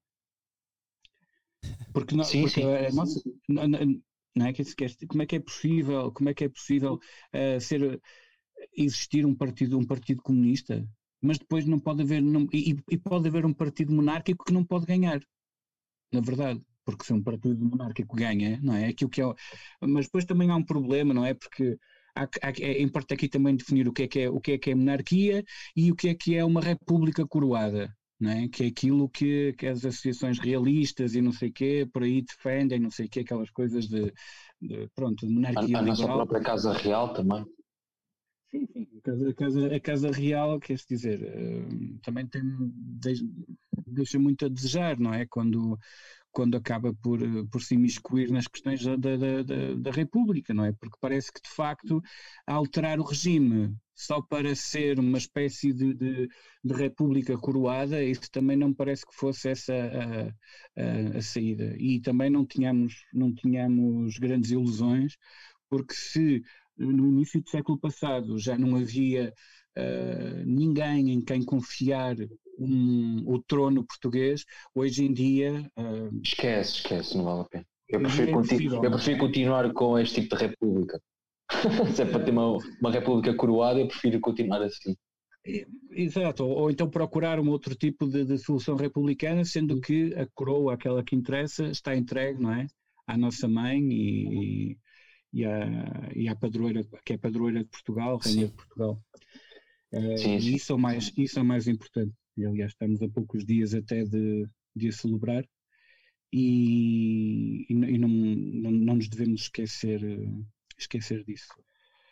Sim. E, e, e, uma coisa que eu quero deixar claro é que há muita gente, e foi celebrado há poucos dias, na verdade, é que o 25 de novembro, da mesma maneira que o 25 de abril nunca se tratou de trazer a, a liberdade, o 25 de novembro também não se tratou de trazer a verdadeira democracia. Não é? O 25 de Abril, é o 25 de Abril, perdão, o 25 de Novembro tratou-se de acabar com o processo um, revolucionário mais uh, à comunista que Portugal ia caminhar, porque o próprio grupo dos nove, o próprio grupo dos nove, dizia defender um socialismo, mas não o socialismo de leste e nem o socialismo uh, europeu, que eles diziam que é a social-democracia, mas afirmavam socialistas. Portanto, próprio 25 de novembro, os próprios militares do 25 de novembro foram quem institucionalizaram o socialismo em Portugal. De uma vez por todas. Foi quando Portugal realmente então entrou, porque depois a própria Constituição, em 76, dizia que Portugal caminhava para uma sociedade socialista, que depois nos anos 80 reviram a Constituição e alteraram a, a, a frase sociedade socialista por sociedade tolerante e essas coisas que é, a gente sabe que hoje em dia é a mesma coisa, né? é o que os progressistas dizem defender. Portanto, vai dar ao mesmo. Tiago, são todos uns traidores, é aquilo que eu te posso dizer. Sim, exatamente. Uma, uma, são uma, da, uma das partes daquela, daquela traição, pai, de onda que, que, que aconteceu uh, em 25 de abril de, de, de 74. Sim, porque eram todos do MFA, a cena é essa, eram todos do MFA. Sim, sim, sim, sim, e lá está, é, é uma, uma, vez mais a parte. E é, e é, por isso também, sabes, que, por exemplo, uh, existe uma espécie, existe, existe uma espécie de, de, mitifica, de mitificação democrática da, da figura, por exemplo, do Sá Carneiro, quando as pessoas não se percebem que o, que o Sá Carneiro é um dos pais da decadência, é um dos pais da, da, da decadência e da degenerescência da sociedade portuguesa. Aliás, quem começou de facto com, com os primeiros ataques à, à família e, uh, e, e, aquela coisa do, de, de, de, transformar a sociedade portuguesa levando-a para uma perspectiva mais progressista foi de facto o Sá Carneiro. Não foram os comunistas, não foi a esquerda, Sim. foi a social-democracia. A social-democracia é um cancro a social-democracia é um cancro, isso não, não... Isso não há, não há contraponto. Isso vejam, isto são as duas tenazes do mesmo problema. Estamos aqui desde 75 sim, sim. que nós temos um caranguejo, cujo nome não se pode dizer, com duas tenazes, uma do lado direito, outra do lado esquerdo. E se um diz uma coisa, o outro diz o oposto, mas depois é controlado. E, e a mesma coisa, infelizmente, com este movimento de hoje do Chega e, e Chega ao Bloco de Esquerda são exatamente iguais, só, só difere a aplicação das medidas no tempo e no espaço. Sim, isso, isso, isso é uma coisa que eu ando a dizer a mim sempre. Quer dizer, as pessoas esquecem isso. O André Ventura sempre se assumiu politicamente como um social-democrata. Ele nunca se assumiu como um, um, nacionalista. Ele, a certa altura, escreveu, eu lembro-me de ler, lembro-me de perfeitamente, logo, isto logo no início, ele escreveu que o Chega era um projeto nacionalista, mas rapidamente retirou essa palavra do seu manifesto e depois voltou a adicionar uh, nacionalista, mas liberal. E não estou para tentar perceber o que é que é um nacionalista liberal. É como um conservador liberal também. Deve ser aquela Enfim. história do, da iniciativa liberal que é, é pior que o Bloco de Esquerda, quase. É, é sim, quase sim. não, é pior, porque é o liberalismo, é mas e a escravatura, mesmo, ou seja, é, um, é alguém que se assume como nem existem direitos sociais, nem sequer existe moralidade, é to date. Exatamente. E depois. Existe, dinheiro, existe, existe valor de número. Exatamente. Exatamente. E, e, depois as pessoas também se esquecem que o próprio Diogo Freitas do Amaral, que foi o fundador e dirigente por algum tempo do CDS, a certa altura ele dá um discurso em que diz que o projeto de sociedade sem classes defendido pelos partidos socialistas, e ele aqui inclui também o PSD, porque o Sá Carneiro também dá um discurso onde diz que também defende a sociedade sem classes, diz que o CDS, o partido da direita, atenção, o partido da direita, também defende essa mesma sociedade sem classes que os partidos socialistas defendem. Portanto, um, e depois nós uh, ficámos um bocadinho reféns. Né? A gente ainda tem, logo após o 25 de Abril, a gente tem um movimento nacionalista que defende um projeto federal. Eu conheço pessoas, uma delas até foi o meu primeiro mentor, uh, que fez parte desse movimento. Muitos deles tiveram que ir para a Espanha depois por exílio, outros foram para o Brasil, depois voltaram todos nos anos 80. Uh, nos anos 80 ainda tivemos um movimento uh, nacionalista, sem ser salazarista, porque nos anos 80 também tivemos um movimento salazarista, mas uh, tivemos um movimento nacionalista liderado pelo Rodrigo Emílio. Sabes quem é, José? Rodrigo Emílio tem a melhor definição de democracia. Deixa-me só interromper-te por este bocadinho, porque é que é magnífico. Quando foi o julgamento do caso MAN, que foi um caso que foi levado tribunal até por causa de, foi um julgamento político. Ah, a determinada altura o juiz voltou-se para o Rodrigo Emílio e o Rodrigo Emílio parece, como é que define democracia? Pá, e o gajo tem a melhor resposta de sempre. Ele disse qualquer coisa de género. Para mim é como uma linha reta não tem princípio, não tem fim, nem ponta por onde se lhe pegue. Pronto, ele disse isto a um juiz, não é? Ou seja, mas é a melhor definição que uma pessoa pode dar de, de, de democracia. Uh, de facto, o Rodrigo, obviamente que conheço, uh, é, uma, uma, é uma referência, lá está, é uma referência para qualquer português, nacionalista, católico, um devoto mariano, um combatente, um poeta, um homem de cultura. É daqueles exemplos, daqueles exemplos que nós temos de recuperar, daqueles exemplos que nós temos de recuperar. Sem dúvida, sem dúvida. E, e o mais engraçado é que todos estes movimentos foram todos banidos pela própria democracia. que até chegou a haver uma associação, que era a Associação Salazar, não sei se vocês conhecem, uh, essa associação foi banida pelo próprio Mário Soares. O Mário Soares disse que era impensável Portugal ter apologia ao fascismo, a nossa Constituição de facto proíbe isso, mas o salazarismo não chegava, tinha algumas parecenças, coisas mínimas, mas não chegava a tal coisa, e ele disse, é impensável que Portugal tenha, tenha este tipo de coisas. Até o próprio Mário Soares chegou a proibir um livro chamado Contos Proibidos, a história de um PS desconhecido, que foi escrito por um dos fundadores do PS. Que, e que o autor desapareceu, nunca mais ninguém sabe. o autor desapareceu, sim, misteriosamente desapareceu, nem mais ninguém sabe. Sim, e ele, o PS chamou-lhe de contra-revolucionário e traidor da causa socialista. Foi expulso do partido. Quer dizer, ele não foi expulso, ele saiu. Ele saiu porque ele, ele disse que o PS afinal não era aquilo que ele esperava ser, que pronto, ele era um homem que acreditava na causa, e ele disse que o Mário Soares não era aquilo que ele pensava que era, nem o próprio projeto em si. Saiu, escreveu o livro, o livro foi banido e ele desapareceu. Portanto, os próprios democratas cancelam-se uns aos outros. Uma coisa muito curiosa. Bom, isso é uma coisa que aquela censura agora. que eles têm é uma censura que é completamente antropofágica. Eles devoram seus próprios. Chega a uma determinada altura que eles, aliás, porque é uma, eles para existirem, eles para existirem precisam de criar um inimigo, nem que seja imaginário. É por isso que eu tenho muito medo daquilo que está a acontecer hoje em dia em Portugal com esta, com esta polarização e, e pronto, e estes pirómanos sociais do, do, racismo e não só, porque no fundo uh, eles estão a tentar criar um, problemas para terem uma razão de existir, porque a verdade é que eles, eles estão, eles, o regime está morto, este regime está morto, e se nós, e se nós apertarmos bem com eles, eles, eles estão a perder completamente a guerra cultural.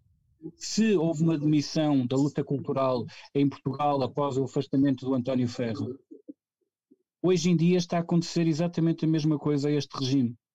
E, sim, sim. e uma vez mais evocando, e uma vez mais evocando o Rodrigo, uh, ele diz que este regime não vai cair de podre, mas vai, mas vai cair de gargalhada, porque nós, isto, nós vamos derrubar isto com a gargalhada da situação a que isto vai chegar, do ridículo a que isto vai chegar. E, e mais do que nunca nós estamos a perceber-nos disso, a forma, a forma como nós vemos uh, certos, certos posicionamentos uh, por parte de, do governo, mas também por parte da, da, oposição controlada, porque, vamos lá ver, não existe oposição de facto, isto é como a questão do CDS, o CDS sempre foi um posto avançado do socialismo.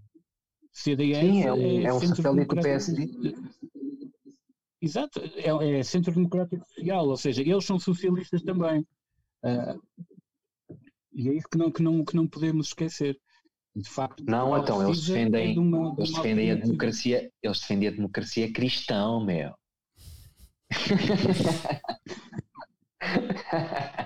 Mas atenção. Olha, eles até poderiam eventualmente em tempos ter defendido isso, mas uh, sobretudo desde que. O Adelino Moreira, né? Mas quer dizer, mesmo a própria democracia cristã não significa nada. Né? É isso, exatamente, era isso que eu queria dizer. É, é, é, é uma palavra, é uma, é uma palavra que. O que é democracia cristã? É, é uma democracia em que, que tens. Eh, tens o que é? Quer dizer, é, para mim é igual. Eu, eu quando leio a definição de democracia cristã, eu leio exatamente a definição de democracia. Dizer, apenas tem lá a palavra cristã e está a dizer que defende os valores do cristianismo para ser uma coisa mais bonita. E o facto é que, e o curioso é que isto atrai pessoas que se dizem cristãs. Isto realmente atrai sim, sim. pessoas. Mas sabes porquê? Porque é, um, porque é um filtro, isso é um filtro que eles usam. Exatamente. Essa é a questão, é um filtro para enganar. É, porque, é, é política isso. É porque a, a democracia, de facto, é um simulacro. Porque eu, eu acho que já não sei se era o Mark Twain que dizia se de facto votar pudesse mudar alguma coisa, seria proibido. Por isso, ah, se nós pudéssemos mudar o destino das coisas através do voto, nós não o poderíamos fazer, sobretudo com esta gente, com estas pessoas. Claro. final do parágrafo. E, e, e, aquilo, aquilo que, que, se assiste, e por isso é que eu reitero sempre e sublinho esta ideia de que votar é legitimar esta situação, é abdicar de, de, de, de pensamento próprio, é abdicar da inteligência que, de que nós fomos dotados por, por graça divina. E é, sobretudo, passar um cheque em branco àqueles que nos querem matar. E é isso que as pessoas têm de perceber. E, este, e, e, há uma coisa que este regime, mais cedo ou mais tarde, vai ter de fazer, que é saber interpretar aquilo que o, que o Tiago há pouco estava a falar, que é a abstenção. A abstenção não é o desinteresse das pessoas pela, pela, pela polis, pelo, pelo, pelo, pelo país, pela sua comunidade. É exatamente o contrário. É o facto das pessoas, é o facto das pessoas não, se, não, não, não conseguirem rever-se em nenhuma daquelas partes. Sem dúvida, é isso mesmo. E, eu, e, eu, essa, eu e essa, é a leitura que, é sempre, essa é a leitura que esta gente procura sempre esquivar. E querem, fazer, e querem trazer a obrigatoriedade do voto, e querem trazer, reparem esta coisa, obrigatoriedade do voto. Isto, quer dizer, isto é mais um contrassenso da democracia. Sim, porque a democracia. Querem obrigar-te a fazer parte. Querem obrigar-te a fazer parte. Não, não... Como no Brasil, por exemplo. Sim, sim, sim, sim. sim. E, e, e, o curioso no Brasil, isto um, só um pequeno comentário à parte. No Brasil o voto é obrigatório, mas tu não fores votar, pagas uma multa, uma coisa mínima, mas pagas uma multa e pronto, e está feito. E não precisas de votar, estás a ver? Então, é um facto, é uma coisa também muito interessante. E hum, eu acho que era importante, nós estamos a falar disto e, e, e há pessoas que se calhar vão ouvir e veem uma apologia contrária, pelo menos uma, uma, apologia, não é uma apologia toda, mas uma destruição, pelo menos uma dissecação da democracia. E ouvem-nos a falar em Salazar. E este, por educação e por defeito de educação, as pessoas hoje ouvem falar em Salazar e arrepiam-se. Se calhar podíamos abordar um pouco que é que aconteceu na Primeira República, se ainda tiverem tempo.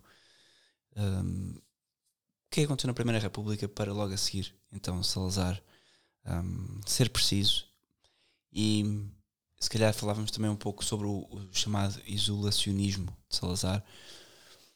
Será que Salazar percebeu, percebeu a questão liberal e a estava a evitar? Porque na questão liberal vem logo a banca, a banca vem a dívida. E o José há pouco falou de uma coisa que é este sistema vai cair, gargalhada e de facto eu não tenho dúvidas que cairia. O problema é que eu acho que este sistema são os idiotas úteis que acabaram por servir a alguém que agora está a entrar em cena. Este alguém nunca pode ser mencionado, mas que agora sim, com a dívida externa, já impõe as regras aos países e muito em breve, porque está tudo centralizado, incluindo estamos a fazer este podcast pela internet e hoje em dia com os trabalhos a serem digitais, etc, etc parece que estamos a lidar com outro tipo de coisa bem mais perigosa. Portanto, como é que isto tudo está ligado? Porque é que vem tudo do. Uhum. Uh, não sei se querem dar, começar pela parte do, do, Como é que o Salazar então entra em cena e porque é que as pessoas dizem que é antidemocrático quando é precisamente o contrário? Olha, se, se me permites, eu dizia só uma palavrinha sobre, a propósito dessa questão da, da chegada do, do Salazar, porque é uma, é uma, figura, é uma figura, é uma figura que para mim, que, que, que a mim me diz muito, uh, e desde muito novo. Um, porque eu nunca, nunca percebi, mesmo com o sistema escolar, conforme está todo desenhado e tudo, quando eu ouvia os professores a falar do Salazar, do Estado Novo e tudo, eu nunca percebia porque é que diziam que aquilo era mau. Nunca percebi, nunca compreendi. E, e sempre me questionei. Um, e foi uma coisa por mim, ou seja, não foi ninguém que esteve a doutrinar-me ou algo assim do género. Não, foi por mim, foi por senso comum e foi por, uh, olha, por amor àquilo, àquilo que é a minha família, àquilo que é a minha comunidade, àquilo que é o meu país, àquilo que é a minha história, algo que, tudo aquilo que ama e, e, e que exalta uh, essas virtudes e, e, essa, e essa tradição, para mim não pode ser uma coisa má, é? E, e, aquilo, que, e, aquilo, que, e aquilo que aconteceu naquele, na, naquele período, uh, é, é, é preciso ver que Portugal piorou ainda quando passou da, da, da, da monarquia liberal para a Primeira República, a situação que era catastrófica passou, piorou ainda, ainda mais. Piorou ainda mais.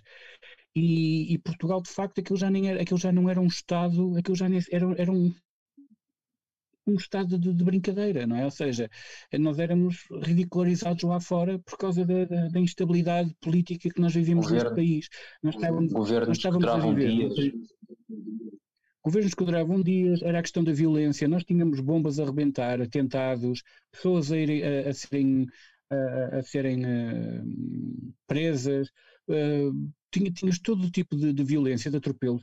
Depois também, curiosamente, há, há as pessoas que, que teimam em as pessoas que teimam em uh, associar república e, ou então uh, liberalismo com democracia, quando é, são todos conceitos completamente diferentes. É? Porque a República, uma das primeiras, uma das primeiras, uh, um, um, uma das primeiras notícias do primeiro diário da República foi exatamente a instauração da censura, por exemplo. A censura era um mecanismo de, existente na primeira, na primeira República.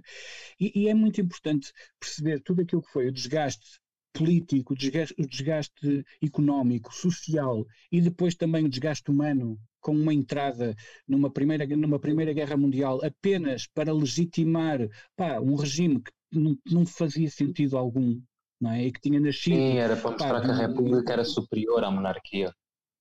E que uma vez. E, que, e que tinha nascido também de um episódio, ou melhor, na sequência de um episódio violentíssimo que tinha sido o, o, o regicídio, não é? Dois anos antes. Sim, sim. Quando, quando em 26, quando em 1926, 28 de maio de 1926, se dá a chamada Revolução, se dá a Revolução Nacional, é preciso percebermos que quando se dá a Revolução Nacional, que este, este acontecimento, contrariamente àquilo que foi a 25 de Abril, foi de facto um, um fenómeno congregador, onde nós tínhamos nacionalistas, tínhamos católicos, tínhamos fascista, uh, proto-fascistas, digamos assim, proto, porque ainda não era tanto, é? mas tínhamos, tínhamos, tínhamos republicanos uh, patriotas, tínhamos várias, ou seja, existiam ali todas aquelas forças que queriam concorrer para o sucesso de Portugal, congregaram-se juntamente com, com, com os tenentes. A mesma coisa com o, o Sidónio Paz, por exemplo. Sim, exatamente. Aconteceu um pouco seja, isso mas, até. Mas, mas, mas, e, e, a questão, aliás, e o, e o Sidónio Pais ainda foi, ainda foi uma questão mais paradigmática, porque o Sidónio Pais, ele próprio, era um maçom, não é? E, e, e foi ele que permitiu o apaziguamento da, da, da, da, da situação com a Igreja não é? Ou seja, é, é, preciso, é preciso ver, ver, ver todo esse prisma. E depois, de facto, o Salazar, quando, quando é chamado, é chamado já pela sua, pela sua competência. E a sua competência fez-se ver que ele foi, basicamente, é assim, isto vai custar, isto vai custar a muitas pessoas engolir uh, e as pessoas podem uh, estrebuchar, podem se mexer, podem, pá, podem chamar-me até nomes se quiserem, mas a, a, a, a realidade dos factos é esta deveu-se a Salazar a entrada de Portugal na, na, modernidade, naquela modernidade que interessa. Estamos a falar na, na, questão do desenvolvimento das infraestruturas, do desenvolvimento uh, social, da, da, alfabetização do, do país, uh, da criação das redes viárias, grande, da construção da, da, grande indústria em Portugal. Ou seja, estamos a falar do homem que desenvolveu Portugal retirando em apenas 15 anos, mais ou menos, uma crise económica e financeira profundíssima e que depois enfrenta uma, uma situação terrível como foi a Segunda Guerra Mundial cá, que apesar de não termos entrado, pá, exigiu uma, uns dotes diplomáticos e que, e que aqui permite-me, um, Diogo, discordar um bocadinho de ti relativamente àquela questão da política do isolacionismo, porque o isolacionismo do, do Salazar é uma coisa que é mais eh, propagandística do que propriamente real, porque se há coisa que o Salazar sempre soube fazer foi uh, lidar com as outras nações em termos, em termos diplomáticos, não é? Uhum, e, uh, e, aliás, e, e, fez, e fez sempre rodear e fez sempre rodear de, de excelentes ministros. Sim, não era nesse sentido. Eu, eu dizia isso mais no sentido económico. Acho que o Diogo estava-se a referir, eu acho que o Diogo estava-se a referir ao orgulhosamente sós? Acho que era Sim, isso. mas o orgulhosamente sós também tem, mas orgulhosamente sós também tem um determinado contexto. Era mais, era mais a questão contexto... mesmo de, de, não ceder à pressão uh, internacional para entregar uh, o sim, império sim, sim. e também. Ah, mas e, nem, e nem das grandes corporações, e, e, nem da banca, e nem de cedência aos, aos empréstimos. que Precisamente, era nesse sentido, não era no uh, sentido de não isto, falar com tudo ninguém. Isto com, e tudo isto com um crescimento económico como nós nunca tínhamos visto. Salazar foi, uhum. de facto, uma espécie de segunda encarnação do príncipe perfeito. E disso Sim. as pessoas podem, podem, procurar, podem procurar rebater isto, mas os factos históricos e estas pessoas que são tão dadas a uma visão materialista da história devem então de facto analisar bem aquilo que foi o, o período do, do Estado Novo até à chegada do Estado Social de Marcelo Caetano. Uhum. Que, é, que, é uma, que, é, uma, coisa, que, é uma coisa que, que, importa, que importa conhecer. E de facto o Salazar, a, a meu ver, a meu ver, o Salazar teve apenas, uh, teve apenas um, um pequeno problema, que a meu ver foi, foi uma questão que ele, não, que ele não teve tempo, porque de facto Salazar foi resolvendo uma série de problemas à medida que as coisas iam aparecendo, não é? Ou seja, ele tinha os problemas que tinha herdado e tinha os problemas cotidianos que iam, que iam aparecendo, uh, ligados até às próprias, às próprias circunstâncias da, daquilo que era a sua atualidade, a guerra e tudo mais. Uh, mas o grande problema de Salazar foi ele não ter feito uma profunda reforma da educação e da universidade. Ou seja, a universidade continua, e, no, ele que estava a tentar uh, reaportuguesar Portugal, voltar Portugal para si mesmo, para as suas raízes, crescendo e fortalecendo a partir daí, ele não, ele, ele não conseguiu fazer a reforma das universidades. E, as, e, e as, aquelas elites que eram formadas naquelas universidades continuaram a ser elites estrangeiradas que estudavam pelos autores franceses pelos autores uh, ingleses e alemães. Ou seja, e nesse sentido que é, que é uma crítica que, por exemplo, Álvaro Ribeiro faz no seu livro uh, Memórias no Letrado, creio que é assim, Memórias no Letrado, sim, que são as memórias do, do, do, do filósofo português do Álvaro Ribeiro. E, a meu ver, essa é a única crítica que se pode fazer a, a, a Salazar. E, e, mesmo assim foi algo que ele não teve como, não teve como, porque basta ver tudo aquilo que ele criou, basta pensar, por exemplo, naquilo que foi a rede viária. A rede viária neste país era inexistente quando ele chegou, quando ele chega ao poder. É? É preciso ver aquilo, aquilo, o desenvolvimento que foi feito em termos da alta cultura, Uhum. É, é que as pessoas, as pessoas tendem muitas das vezes a olhar para o período do, do Estado Novo como um período muito ligado à questão do, do uh, pronto, uh, passadista e associam, olha, por exemplo, uma questão estética, associam constantemente o Raulino como sendo o arquiteto do regime, quando na verdade, se nós compararmos o número de encomendas que um Cassiano Branco, que era um arquiteto modernista, recebeu por parte do Estado, foi, foi exponencialmente maior do que aqueles que recebeu o Raulino alguma vez, não é? Ou seja, e se nós pensarmos em todos aqueles nomes que ele chamou para, chamar, para trabalhar junto de si, porque se nós pensarmos bem, hum, praticamente os homens de confiança de Salazar, todos eles fazem parte daquele leque dos grandes intelectuais do século XX português. E agora eu pergunto-vos, qual é o político, político democrático eleito depois do 25 de Abril até agora, que nós podemos, possamos chamar de grande vulto da intelectualidade, ou que seja de facto uma, uma sumidade ou um dos grandes nomes a reter nos próximos 100 anos. Uhum. Uma obra. No tempo de Salazar deixou-se obra. Foi, essa foi a grande questão. Sim, sim. Obra, obra o, e deixou-se um grande número de obras que é, é a democracia nunca conseguiu atingir. Não é? facto. Uh, e uma bom, coisa. A democracia e, tem e a vantagem de ter o dinheiro estrangeiro e, e de, de, aparecerem coisas, coisas que não interessam. E eu acho Sim. que isso vai ter, vai fazemos aqui a ligação para aquilo que o José disse ao início do podcast, que é pessoas vivem com o supérfluo e deixam de lado o essencial. As escolas uhum. primárias uhum. que Salazar fez, as, as vilas tinham vida própria, porque havia uma escola, haviam mercados, uh, as coisas eu não sei se Salazar lia distributismo, mas a verdade é que a aplicação parece-me, de forma muito, muito, já vos disse, não sou historiador, mas parece-me que, que, se vivia muito mais este espírito católico local, ligado à terra, ligado à, à, à natureza também, porque é indissociável.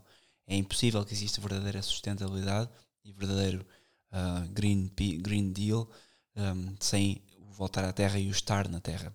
Não é nas grandes cidades. É, ele, era, ele, era, ele era mais corporativista do que propriamente distributivista. Mas sim, havia, havia aí. O Salazar, o Salazar era um homem. O corporativismo de Salazar, o corporativismo de Salazar também era mais do papel do que propriamente o corporativismo, o corporativismo real. O Salazar havia uma coisa, ele gostava de viver aquilo que ele chamava era viver como habitualmente. Que era viver pá, um dia de cada vez, segundo o ritmo normal das comunidades, muito Sim. Em comunhão com aquilo que era, que era, que era, pronto, que era, que era a tradição e, e, e os hábitos acho, de, de, cada. De cada... Eu, acho eu acho que isso, isso Roberto, eu acho que isso foi uma coisa que muita gente não entendeu na obra de Salazar. Acho que foi uma coisa que muita gente não conseguiu entender. Por exemplo, o, o, como tu próprio disseste bem, o Salazar era um homem muito ligado à, ao mundo rural, às, às suas raízes. E, por exemplo, a, a, até há uma frase de Salazar em que ele diz: A tristeza lusitana tem boa cepa, como o queijo, o pão, o vinho e o granito. Provavelmente não é por esta ordem, mas ele diz uma coisa assim. E ele, ele sempre teve esta ligação ao Portugal uh, uh, rural, ao Portugal tradicional, e, e, foi uma coisa que ele queria também. Né? era o Portugal à sua imagem. Eu acho que foi uma coisa que muita gente não entendeu obra mas dele. Esse era, mas, esse, mas esse é o ADN, esse é o ADN português, na realidade. Sim, sim, exatamente, exatamente. Ele queria que, ele queria que os portugueses continuassem a ser o que sempre foram, que era um povo humilde e que tinha um país um, um país tradicional, um país de certa forma também rural, né? Não estou dizendo na totalidade, obviamente, claro, mas, mas pronto, mas que mantivesse a sua essência. Salazar queria isto. Eu acho que houve muita gente que não conseguiu compreender o que é que ele queria, mesmo dentro da União Nacional, que era o, o partido legal, mas nem tinha grande poder, porque quem tinha realmente poder era quem ele chamava para, para governar com ele e só. E, Acho que, era chamada acho... política de espírito. Era chamada exatamente, política de espírito, exatamente. que é uma coisa que falta, que é uma coisa que falta uh, hoje em dia. É política de espírito. Que, é, que no fundo é, é, é, é, é procurar é, é, procurar nas coisas mais simples aquilo que é, que é a essência, a essência do, do, do, do homem português. Não é? Exatamente. E, uh, e depois há muita gente. Não, não, persegue. persegue. Ah, eu, eu ia dizer, e, e depois há, há, muita gente que diz que também que Salazar, porque sempre houve esta coisa de Salazar é monárquico, Salazar é republicano, o que é que ele era? Bom, na verdade o Salazar, ele, ele começou como monárquico, né, porque quando ele é chamado para, se não me engano, para primeiro-ministro pela primeira vez, eu não sei se é para primeiro-ministro ou se foi quando ele foi chamado para ser deputado, mas o. Sim, sim. Ele, ele foi, ele sim, desculpa, desculpa, desculpa. Ministro das Finanças, Ministro das Finanças, enganei-me, enganei Ministro das Finanças. Ele foi chamado duas vezes para Ministro das Finanças, sim. Peço desculpa. Um, mas eu não lembro se foi, primeira, se foi quando ele foi chamado para deputado ou se foi quando foi chamado pela primeira vez para Ministro das Finanças, em que o, o seu grande amigo, o Cardeal, na altura era padre, Sergério, virou-se para ele e disse assim, porque os dois eram, eram monárquicos. Ele vira-se e diz assim: ah, tu agora vais servir a República Portuguesa. E Salazar responde: Não, não, não, República não, Reino de Portugal. Ele diz isto. da primeira vez. E depois, quando ele é chamado para Ministro das Finanças, aí eu tenho a certeza, quando ele é chamado pela segunda vez, eles têm exatamente a mesma conversa. Só que com uma pequena diferença. O, o padre Sergeira virou-se para ele e disse na brincadeira: Ah, tu agora vais servir o, o reino de Portugal, né? E o Salazar virou-se para ele e disse assim: Não. E, e ele já diz com um ar muito mais sério: Ele diz: Não, eu vou servir a República Portuguesa. Ele já não diz que vai servir o reino, ele diz que já vai servir a República. Isto porquê? Porque o Salazar entende que os próprios militares eram também republicanos. Havia uma, uma grande parcela dos tenentes que eram republicanos. E ele, sim, entende sim, sim. Que o poder, e ele entende que o poder está nos militares. Tanto que é, é a única vez que nós temos na história, acho que pelo menos na história europeia, não sei, sinceramente, confesso que não sei, mas pelo menos em Portugal sei que é, nós temos a primeira vez em que o Ministro das Finanças dá um discurso para o Exército. Isto é uma coisa que a gente, quando lê, a gente diz isto não faz qualquer tipo de sentido. Porque é que o Ministro das Finanças está a fazer um discurso para o Exército? Não faz qualquer tipo de sentido. Na verdade, até faz. Ele, dá isso, ele faz esse discurso de propósito. E aqui pode-se dizer que ele usou a Realpolitik. Ele faz esse discurso porque ele sabe que quem tem o poder, de facto, não é o Primeiro-Ministro, mas sim o Exército. E é por isso que todos os presidentes da República, tirando o último, que foi um almirante, portanto, um homem da, da Armada ou da Marinha, chamem como quiserem, mas que os presidentes da República eram militares. Eram militares e não apenas militares, mas eram do exército. Porque o exército foi quem fez a Revolução, né? a Revolução Nacional, e era quem tinha o poder. Então o Salazar entende isto. E então, e então o Salazar, para ele, pouco lhe importava ser a República ou a monarquia. Ele queria ter o seu projeto em vigor. Tanto que o Salazar, num dos seus primeiros discursos, já como Primeiro-Ministro, ele diz: uh, ele diz, a monarquia acabou com o rei Dom Manuel. Os católicos que quiserem fazer parte da vida política ou juntam-se às ações sociais ou à União Nacional se, se, não quiserem fazer parte da vida política, não façam. Mas se quiserem, os católicos, porque os católicos também eram monárquicos, né? ele os católicos e os monárquicos, se quiserem fazer parte da vida política portuguesa, juntam-se à União Nacional, ou às câmaras uh, corporativas, ou às ações sociais, ou lá, etc. Porque Portugal, a partir de agora, não é mais um reino e vocês têm que entender isso.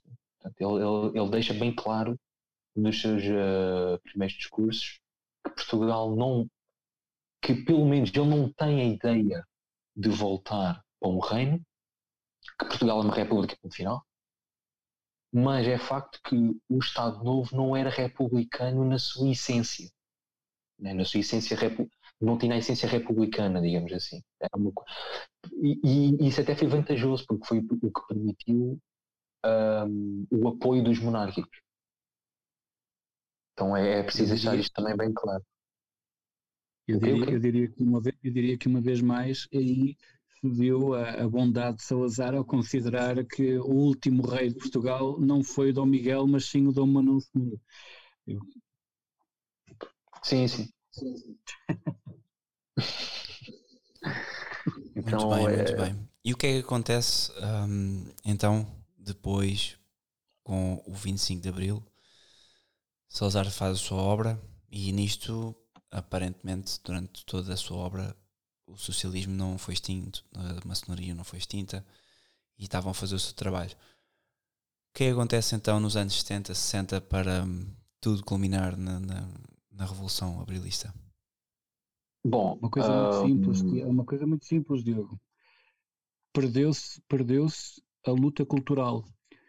Uh, o declínio do Estado Novo começa sobretudo com o afastamento do António Ferro e que curiosamente foi afastado pelas mesmas elites que depois apoiaram o Marcelo Caetano. Uh, sim, sim, porque mesmo... quem era para ser primeiro-ministro era o Franco Nogueira, se não me engano. Até porque uh, quando se dá, quando se está a dar o 25 de Abril, muitas, muitas pessoas cá que, que apoiavam, que apoiavam, uh, que eram partidários de Salazar e do Estado Novo, mas não gostavam de facto, do, do Marcelo Caetano, nem daquilo que era chamado Estado Social. Uh, quando, se dá, quando se está a dar o 25 de Abril, não sabem quem é que está a fazer o golpe de Estado. Não sabem se é um golpe de Estado da direita ou da esquerda. Porque, de facto, uhum. Marcelo Caetano não reunia uh, pronto, simpatia por uh, nenhuma, nenhuma das aulas. Ele era, ele era fraco, ele era muito fraco. Não, Marcelo Caetano, na verdade, é o primeiro carreirista. Ele esteve onde deveria ter estado ao longo de toda a sua vida. Ele, ele, ele foi tudo e mais alguma coisa. Ele entrou, eh, esteve ligado à mocidade, esteve ligado a uma série de, de, de coisas dentro do regime e, e, fez. Ele foi o, o, Marcelo Caetano representa o primeiro carreirista português. No fundo, ele é o, Delf, o, o pai de, depois de todos estes de todos estes políticos profissionais que se lhe seguiram. Aliás, e, e, se vocês repararem, o Marcelo Caetano é, é muito menos demonizado que o próprio Salazar por conta disso. Porque ele não era tão, tão, tão opressor. Tal como, por exemplo, tal como Dom Manuel II também não o é. Porquê? Porque ele aceitou a, a, derrota da monarquia e aceitou o regime republicano. Por isso é que os republicanos lhe chamam o patriota, não é? Porque o cognome foi-lhe dado pelos republicanos, não foi dado ou concedido pelos monárquicos. Não é? é que é preciso ver isto. Um, em relação àquilo que estava a dizer a propósito de, de voltar ou não de voltar ou não uh, à monarquia, a, a, verdade é que era, era o Salazar, Salazar estava consciente de que não havia sequer material humano, mas convém dizer uma coisa que é importante. Uh, a elite política do, do Estado Novo foi de facto, foi de facto formada por um, por um movimento metapolítico uh, muito importante que se não foi influente em termos de número de pessoas que regimentou, foi certamente definitivo na formação política de toda a, de toda a elite uh, do Estado Novo, que foi o integralismo lusitano. E aí sim, tínhamos sempre uma base monárquica, uh, católica, tradicional, que estava por detrás um, disso. E, e, nesse sentido, quer, vamos, vamos lá ver, a, posição de Salazar, a meu ver, parece-me parece que foi bastante equilibrado porque estavam lá todos os valores que importavam estar, Uh, mas pronto, só o regime é que não era aquele, porque também para, para ser uma república coroada, mais valia ser uma república por si só. Sim, era o que eu estava a dizer. Se é para ter uma república coroada, eu prefiro que a gente tenha uma república semipresidencialista. Claro, claro. Muito bem. E agora estamos já com uma hora e quarenta. Queria só ainda tocar num último ponto.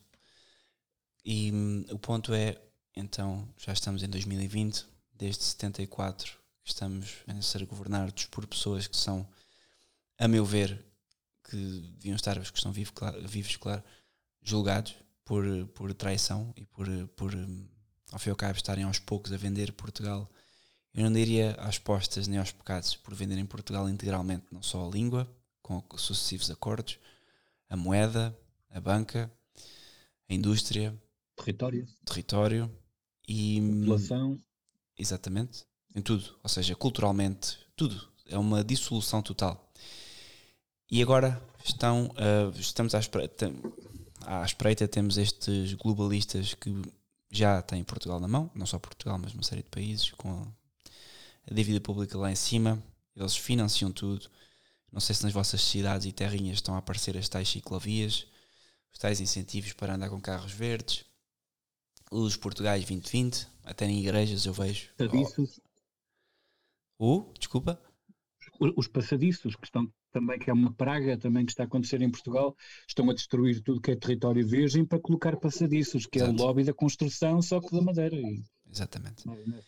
E, e isto tudo está a ser feito e eu não vejo a maioria dos portugueses a perguntar como é que é possível estarmos a vender Portugal por isto, porque ao fim e ao cabo é isto, o que os nossos governantes fazem é a troco da nossa soberania a ficarem bem na figura. Mas é uma figura que vai demorar, Sim. vai durar 5, 10 anos, depois ninguém quer saber do Principal, Principalmente, principalmente quando o, o Mário Soares meteu-nos no dinheiro para quer dizer.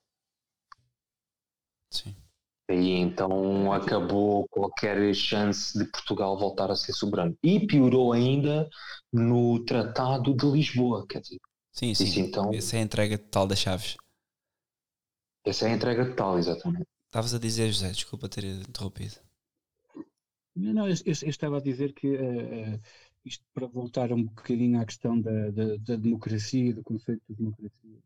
Uh, há pouco, quando eu falava na questão das contradições, essa é, é uma outra contradição, porque como é que é possível que um, um regime que, segundo ele próprio, ao definir-se, uh, propõe, que é uh, basear uh, a decisão do futuro das coisas, ou seja, do futuro da nação, do futuro de, de, de Portugal e tudo, naquilo que é a intele não é a intelectualização, mas como é que é dizer? Um, pronto, na, na, no, no, pensar sobre os problemas e sobre quais serão as melhores soluções. Como é que é possível associar isso a algo que tenha que se prende com a questão da emoção? Porque, porque a democracia baseia sobretudo na questão da emotividade. E isto leva-nos uma vez mais à antiguidade e à questão do, do, do por exemplo, do, do Gorgias de Platão no, no Gorgias, uma, da, uma das coisas que, que, que, que, se aborda lá é, são as, uh, as falsas artes, não é? Ou seja, ele fala na cosmética, por exemplo, em, na cosmética, na sua relação, não é? De, de, de, por exemplo, com a, com a questão da medicina, que uma pessoa podia estar doente, não é?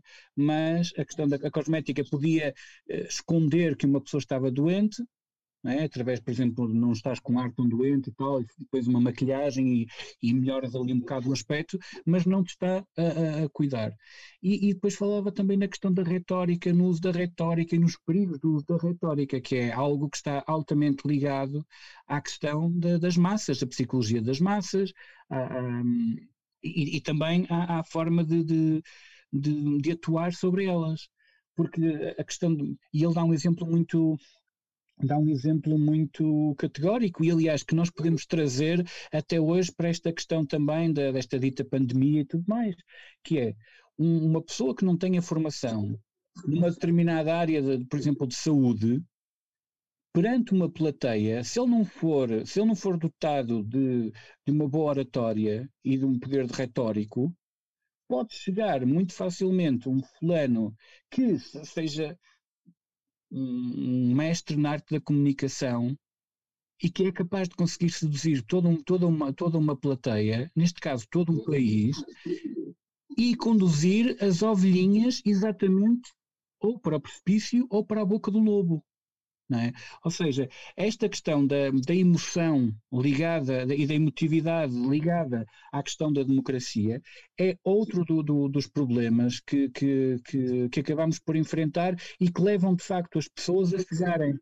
E, e, e, e é por isso que eu falo muito na importância de, de, de termos cuidado com a linguagem que usamos e para não utilizarmos vocábulos ou expressões que demonstrem uma, uma colonização intelectual, mental, uh, linguística, por parte do, do, do inimigo, né? por parte do inimigo, porque se nós, se nós vamos entrar naquele, no, no jogo de utilizar a linguagem deles, eles têm de facto o domínio sobre a linguagem, porque eles conseguem, eles conseguem transformar uma coisa, uma coisa péssima em algo que soa algo bom. Por exemplo, eles falam na questão, na questão da, da, da, do processo da grande substituição que está a, que está a ocorrer na, na, Europa. Eh, quando estamos a falar de uma questão de invasão ou de um problema de uh, imigração de massa e tudo mais, uh, que é financiado, que é financiado por, por toda a gente sabe por quem, por ONGs que estão ligadas a, a, grupos que são perfeitamente identificáveis, com dados concretos, com imagens, e sim, eles falam de outra coisa. E, e mas depois eles falam nas coisas de o acolhimento, a integração, Uh, e, e, aliás, até podemos ir à questão do aborto, não é? A interrupção voluntária da gravidez. Ou seja, existe, eles controlam-nos através da linguagem. Porque tudo que tu possas dizer, porque tudo que possas dizer contra algo que seja integração, uh, humanismo ou ajuda humanitária, ou o que quer que seja, é como, por exemplo, pensar naquilo que é. Uh, nós, quando estávamos a defender o Império, que era, que era território português, com portugueses a viver lá desde há séculos e séculos. E tínhamos toda a eh, legitimidade. chamavam, aquilo, chamavam, aquilo, chamavam aquilo guerra colonial. Eles chamavam aquilo guerra colonial. Porém, quando nos mandam, quando mandam as nossas forças para territórios para defender interesses mundialistas, chamam missões de manutenção de paz. E voltamos aqui um bocadinho outra vez à questão de, de, que eu estava a falar há pouco, quando havia os governos transitórios ou quando havia uma ditadura, não é? na Primeira República era assim. Sempre que havia uma, uma ditadura de esquerda, um governo ditatorial de esquerda, era um governo provisório, e quando era de direita, era uma ditadura. Não é? Ou seja. Sim, isso está em vigor ainda hoje. Linguagem, Ainda isso, hoje. Isso mexe de facto. Uhum. Isso mexe de facto com, um, com as emoções das pessoas. E é através daí que eles as condicionam. Sem dúvida. E hoje temos, não sei se convosco isso acontece, mas comigo acontece bastante, fora do núcleo familiar direto e alguns amigos, poucos, um, está tudo completamente all-in nesta questão da, da suposta pandemia e pior do que a pandemia, ah, que isso sim. poderia ser discutível, poderíamos estar aqui com dados e coisas. Eu vou para além disto, é todas as medidas completamente surreais que não têm a ver com pandemia, que são medidas políticas, de proibição de viajar, de fecharem as pessoas em casa, que são. Já não estamos no campo da medicina. E hoje, enquanto estamos aqui a falar, por acaso o Marcelo, o nosso presidente, uh, ou o presidente da República Portuguesa, acabou de, de, aprovar um terceiro estado de emergência para Portugal e como e como tem sido difícil dizer às pessoas, meus caros, não é um terceiro nem um quarto, isto é a realidade a partir de agora.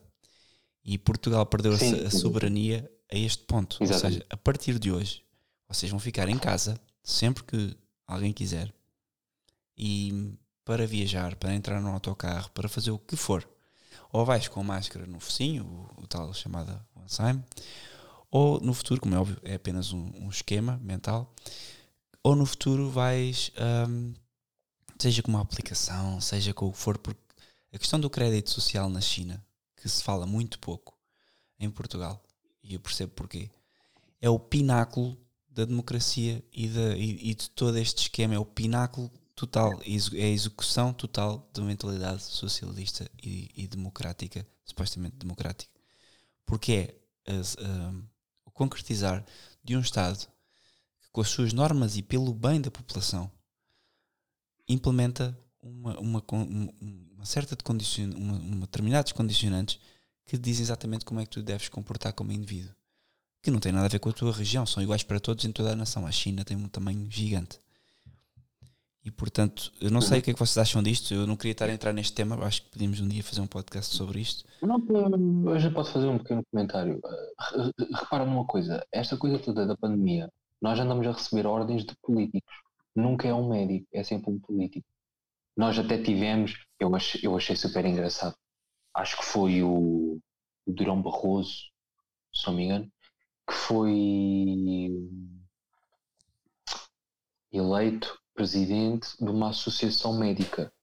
Toda a gente sabe, obviamente, os grandes estudos médicos que o Durão Barroso fez na sua vida, né? quer dizer, toda a gente sabe, que foram zero. Quer dizer, um homem é um jurista e ele é presidente de uma associação médica, que isto é uma palhaçada. E, e nada disto é feito por acaso, obviamente, nada disto é feito por acaso. E, e mesmo aqui a quarentena, quer dizer, quando quando a quarentena começou a ser imposta, o nosso Primeiro-Ministro disse que não queria saber da Constituição.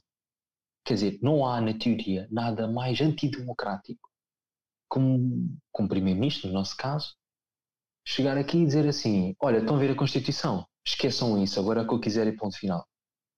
Quer dizer, não há nada mais antidemocrático que isto.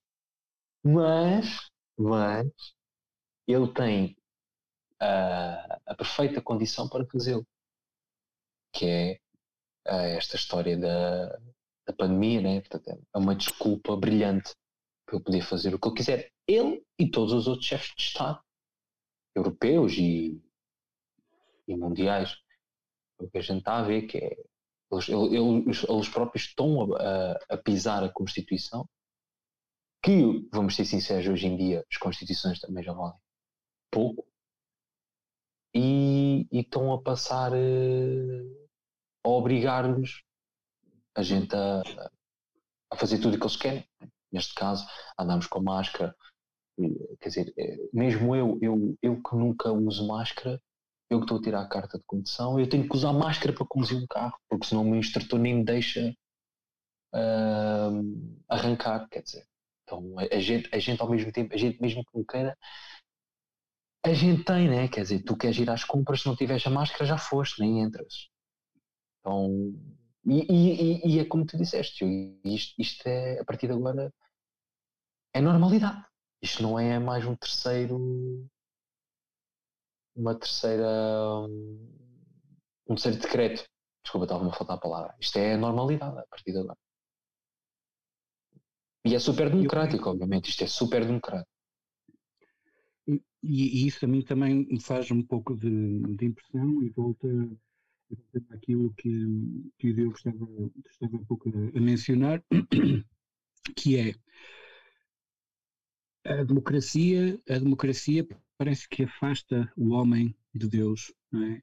e o homem começa a ter uma necessidade, é? já que dizer, agora, agora, que não temo a Deus, agora que não temo a Deus, agora que não tenho Deus Pai que olhe por mim, eu quero que o governo olhe por mim. Por isso as pessoas quase que pedem mais controlo ao próprio Estado. E também por, e, e, e, por outra questão, e por outra questão, que é a questão do medo. As pessoas hoje em dia, uh, não acreditando em mais nada para além daquilo que é a existência terrena, prendem-se à vida de uma forma que, a meu ver, faz com que elas nem sequer mereçam a vida. Porque elas acabam por eh, negar a própria vida e o próprio sentido da vida é? Uh, através, através, por causa do seu medo. Isso é fundamental. Isso e, é um ponto e, fundamental. E quando, e, quando tudo, e quando tudo isto começou, quando toda esta situação começou, e nós e pronto, eu confesso que no início, pronto, eu não sabia o que é que isto era. Uh, ah, ninguém sabia, José. As pessoas tinham a prudência. Pois, eu, não sabia, eu, não sabia, eu não sabia o que isto era e pronto, estava assim em princípio, vamos lá ver no que é que isto vai dar.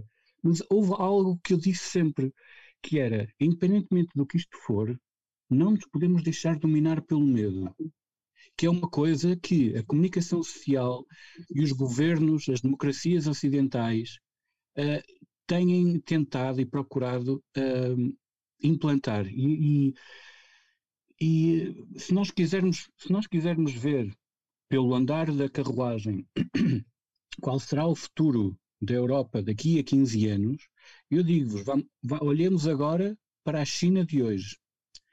Isto só ainda, não, só ainda não está mais avançado por uma razão muito simples, porque ao contrário, o, chinês, o, o povo chinês, aliás, já o Teixeira dos Cois, num textinho sobre a alma ibérica que ele dedicou ao Miguel de Unamuno, ele dizia que o, que o chinês era um, um ser que não era individual, era um, era um ser coletivo por, por natureza. E eu acho que isto de facto caracteriza bem aquele, aquele povo. E, e é um povo que não se preocupa tanto com a anulação da sua individualidade e da sua identidade pessoal. O chinês sempre foi assim, é preciso lembrar que o chinês sempre foi assim. Sim, sim. E, e, e, a questão é que isso, isso, é, uma, isso é, o grande, é, é a grande diferença que, que impede que, que, haja um maior controlo sobre o, os europeus.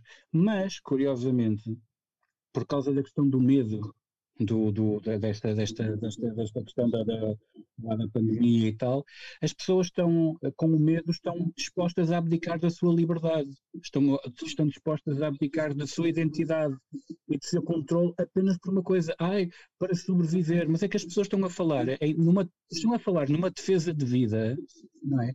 Que é super egoísta, porque as pessoas não, perdem de, do horizonte a quantidade de pessoas que estão a, a, a morrer ou a ficar doentes por falta de acompanhamento, por, por causa de, pronto, de toda esta, esta paranoia geral que está a ser, está a ser alimentada. E eu, eu, tenho dito isto a muita gente, algumas pessoas concordam, outras não, e zangam-se comigo, mas esta pandemia facilmente terminaria se as pessoas desligassem a televisão e a rádio e deixassem de ver as notícias. Acabava a pandemia. Sim, sim. A pandemia, a pandemia é mediática. Esta pandemia é mediática. Quer dizer, estar a comparar, estar a comparar isto como um momento difícil da humanidade, sabendo aquilo que os nossos avós ou bisavós passaram com os problemas, com as privações durante a, a Primeira Guerra Mundial, com a, com a, a, a gripe espanhola, as, os racionamentos da Segunda Guerra, e viviam, os nossos pais ou avós que estiveram na, na, na, na guerra do ultramar, quer dizer, pá, isto não faz sentido, isto não, não faz sentido algum. Sim, Sim. E, e de facto, e de facto nós estamos a deixar, estamos a, a, a abrir mão da nossa liberdade e, e é que depois as pessoas esquecem-se, por exemplo, daquilo que foi o 11 de setembro. É que as medidas de exceção no que diz respeito à questão da segurança nunca mais voltam atrás, nunca são temporárias. Há sempre um fator que este explota, é? Por exemplo, no caso do 11 de setembro, reparem que a normalidade nos aeroportos nunca mais voltou. O estado de exceção ficou para sempre, não é? Aquele, aquele, aquele fulano, uh, o Jorge Agamben, não é? O, o, filósofo italiano fala muito nisso, na questão dos estados de exceção e, e, e uma vez, uma vez aplicando essas medidas, elas acabam quase que por automaticamente se renovar e entrar na, no, no, no, padrão um, da normalidade, não é? E é por isso que hoje em dia já se vê uh, notícias de falar ah, a companhia aérea tal só vai permitir uh, passageiros que tenham um passaporte sanitário ou de vacinas ou lá o que isto, isto quer dizer, isto, meu, isto, isto é um absurdo. Claro. Isto, isto, é um absurdo. Sim, isto, nunca mais é, acaba. Isto é um atentado, isto é, sim, isto é um atentado contra, contra todas as liberdades e mais algumas. É a mesma coisa com os mil e um observatórios para o discurso de ódio. Eu não gosto daquilo não que me diz ou das tuas ideias, para mim, pá, vocês, vocês têm opiniões diferentes das minhas. Eu não gosto da vossa forma de pensar. Tudo que vocês digam passa a ser discurso de ódio. Quem é que decide o que é que é o ódio? É? E, e, depois vais a ver, e depois vais a ver quem é que financia esses observatórios e obtens uma bela resposta. E passas logo a compreender, não é? Enfim. uma pessoa ri-se, o que é que uma pessoa sabe fazer? Não é que a tal democracia tem, tem uma religião e essa religião não pode ser ofendida. Portanto, é preciso ver que claro, não se pode claro dizer não, tudo. Não, és um perigo, estás a ver? E, e já dizia, já dizia o, o Bispo Williamson que de facto a sociedade atual, se vocês querem ver qual é a religião dela, basta ver de quem é que não se pode falar. E não se pode, simplesmente. Pode-se falar exemplo, de todas as minorias, menos daquela. Uma coisa que eu acho super engraçada, e agora voltando aqui outra vez para Portugal, é o facto de a gente ter no PCP pessoas que a gente pode chamar realmente de extrema esquerda, porque extremismo é igual a terrorismo, um, que estiveram ligadas às FPs 25 de Abril, às Luar, no Bloco também, também temos pessoas dessas, e eu acho fantástico como esses partidos são os democratas. Tá, eu acho isso. Mas celebram Trotsky e Lenin, que é uma coisa que eu também não consigo. Sim, sim, sim. É, eu acho isso. Por exemplo, a própria festa do Avante convida o Partido dos Trabalhadores da Coreia que é o, que é o Partido Comunista Coreano, convida as FARC, que é as Forças Armadas Revolucionárias da Colômbia, que para sustentar a sua revolução traficam cocaína. Tá? É preciso. Sim, e matam, é e esfolam e tudo. E, sim, quer dizer, é, é tudo da paz e do amor. E, e estes partidos, por exemplo, eu escrevi com o Daniel Oliveira, disse que quem uh, for contra o congresso do PCP, houve neste fim de semana recente, era um antidemocrata. Não, Porquê? Quer dizer, eu, eu sou obrigado a ficar em casa, mas eu não posso ser contra o facto do PCP poder fazer um congresso, porque eu aí já sou um perigo para a democracia. mas eu aí tenho que apoiar o PCP, porque eles são os únicos que estão a levar. Eles estão a levar avante tudo, eles sabem que o governo está engatilhado com eles. Ah, e, sim, o VCP. E eles, eles já devem ter percebido isto, que já devem ter percebido que isto é tudo treta, então estão a levar a deles é avante, é com, eu por mim 100%. E, e é muito Votas estranho. neles? Não, claro que não, 100% neste sentido então, de... Não, não, eu apoio, eu apoio a posição de, eu apoio a posição do, do PCP não, eu, eu, eu para, para mostrar às pessoas para claro. mostrar às pessoas que isto de facto ah, é um só não percebe é quem não uma quer. fantochada. O PCP está a dizer a toda a gente, sem dizer, meus amigos, isto é tudo uma fantochada, vamos embora. Porque o PCP português é esquisito. O PCP português deve ser É uma o coisa. partido mais conservador que nós temos. É isso, aquilo deve ser uma coisa O- o paranormal. PCP É assim, o Álvaro Cunhal, ele tem uma grande influ, ele tinha uma grande influência da sua mãe. Porque a mãe dele tinha uma certa tradição católica, o pai não, o pai era puramente revolucionário, mas a mãe tinha uma certa tradição católica. Há, há uns dizem que ela era católica, outros dizem, enfim, dizem muita coisa sobre a mãe. Mas, eh, de acordo com os livros de história, a mãe dele era católica e o Álvaro Cunhal é facto que ele teve uma certa influência da mãe dele, que ele era muito chegado à mãe e ele em alguns pontos ele teve alguma influência da sua mãe. Por isso é que o Partido Comunista Português, para além de ser comunista, é português. Porque eu, não, porque eu nunca vi mais É nenhum partido. É isso mesmo, porque eu nunca vi mais nenhum partido a defender a cultura portuguesa e a tradição Ah, portuguesa Tiago, que o próprio Partido tens Comunista. de ver- Mas aí tem- tens razão nisso que estás a dizer, mas isso também tem uma certa explicação, que é eh, a natureza tem horror ao vazio.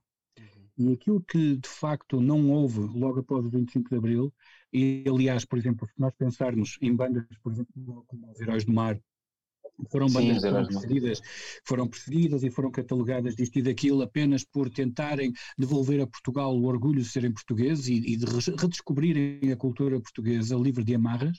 E, foi, e foram perseguidos pelo próprio PCP também, Aliás, eles não, eles, não, eles, não, eles, não davam, eles não davam concertos a sul do Tejo. no Alentejo. Sim, sim. Não, a sul Mas do Tejo, a sul do Tejo. A sul do Tejo, sim. mesmo Algarve, não davam aquilo, era terreno proibido. Não, mas eh, a natureza tem, tem horror ao, ao vazio. E, e, de facto, desde o 25 de Abril, tu não tens, porque não existe, não existe um partido, um partido, ah, um, como é que eu, como é que eu vou dizer isto sem, sem utilizar a etiqueta de direita, mas não tens um partido nacionalista, tu não tens um partido nacionalista desde o 25 de Abril. é? Ahm, pronto, tens o.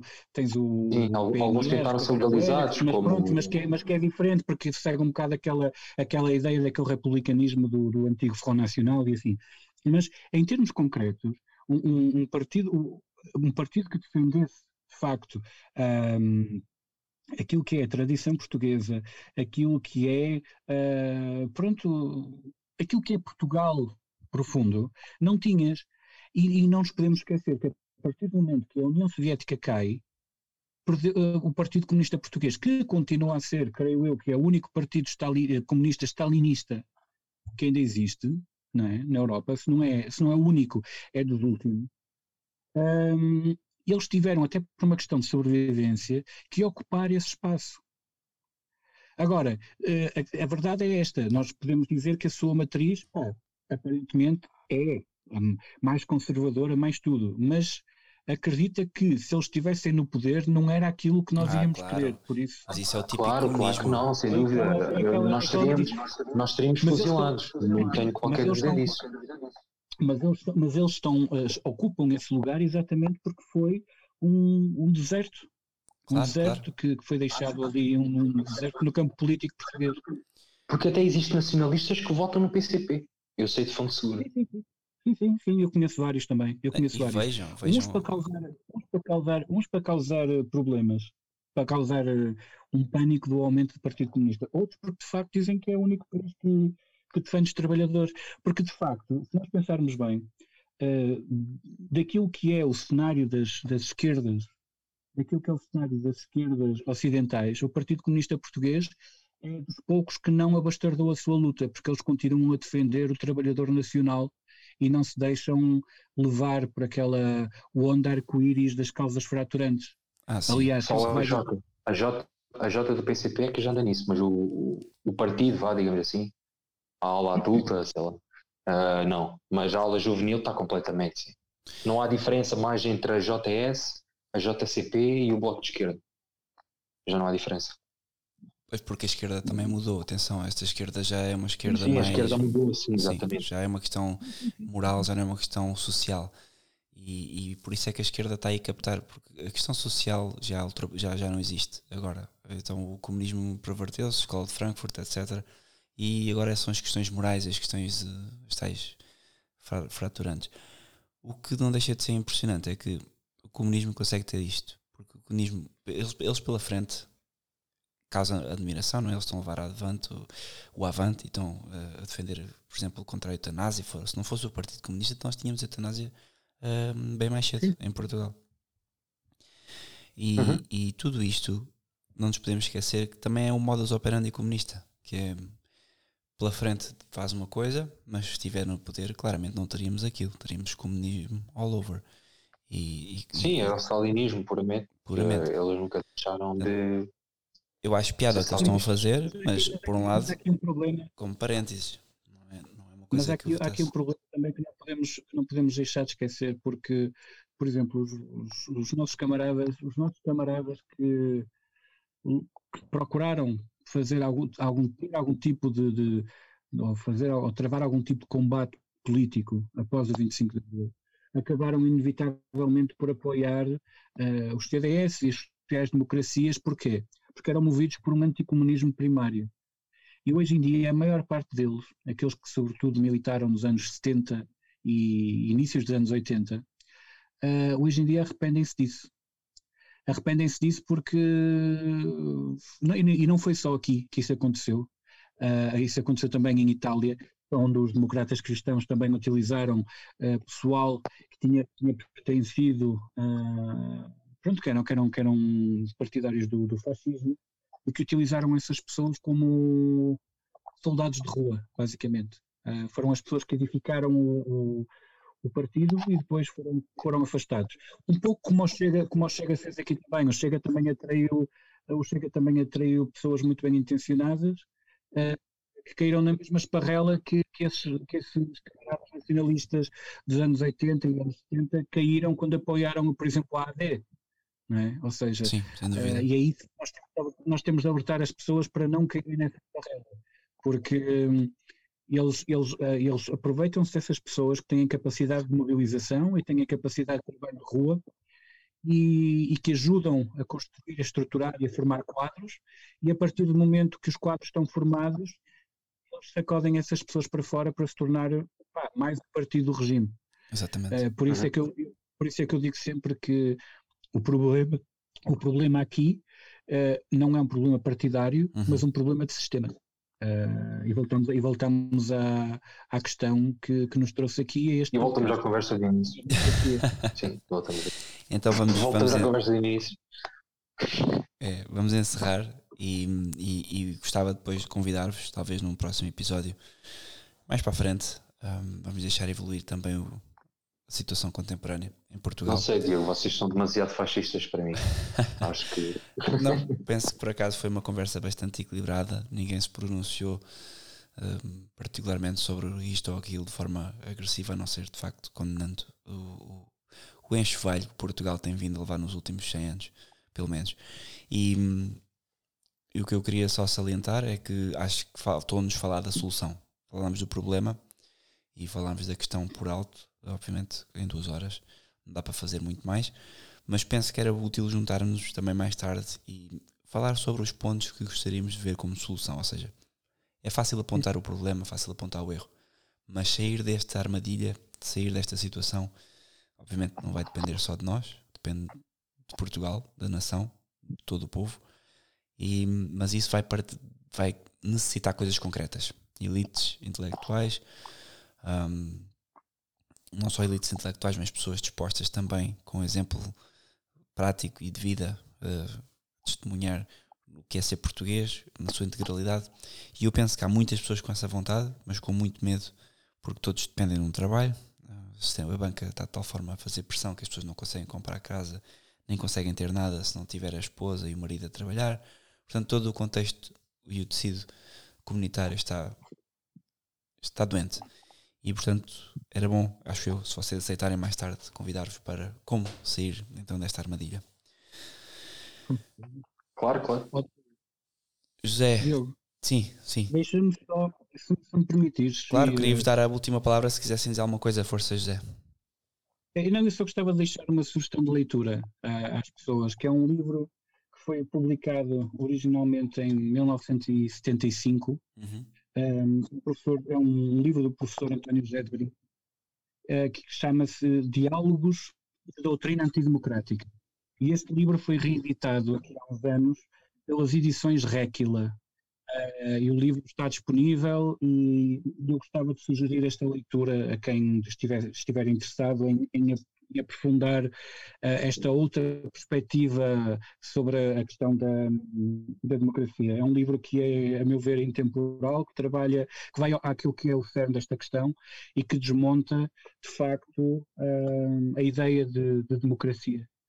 Um, é um livro que, que, está, que se desenvolve em forma de diálogos, diálogos platónicos, uhum. um, em que tens uma figura que é o João Tiago uh, e o Jorge Guilherme, e, e, então este Jorge Guilherme tenta convencer uh, esse, esse João Tiago, que é uma clara alfinetada ao, Álvaro Cunhal, creio eu.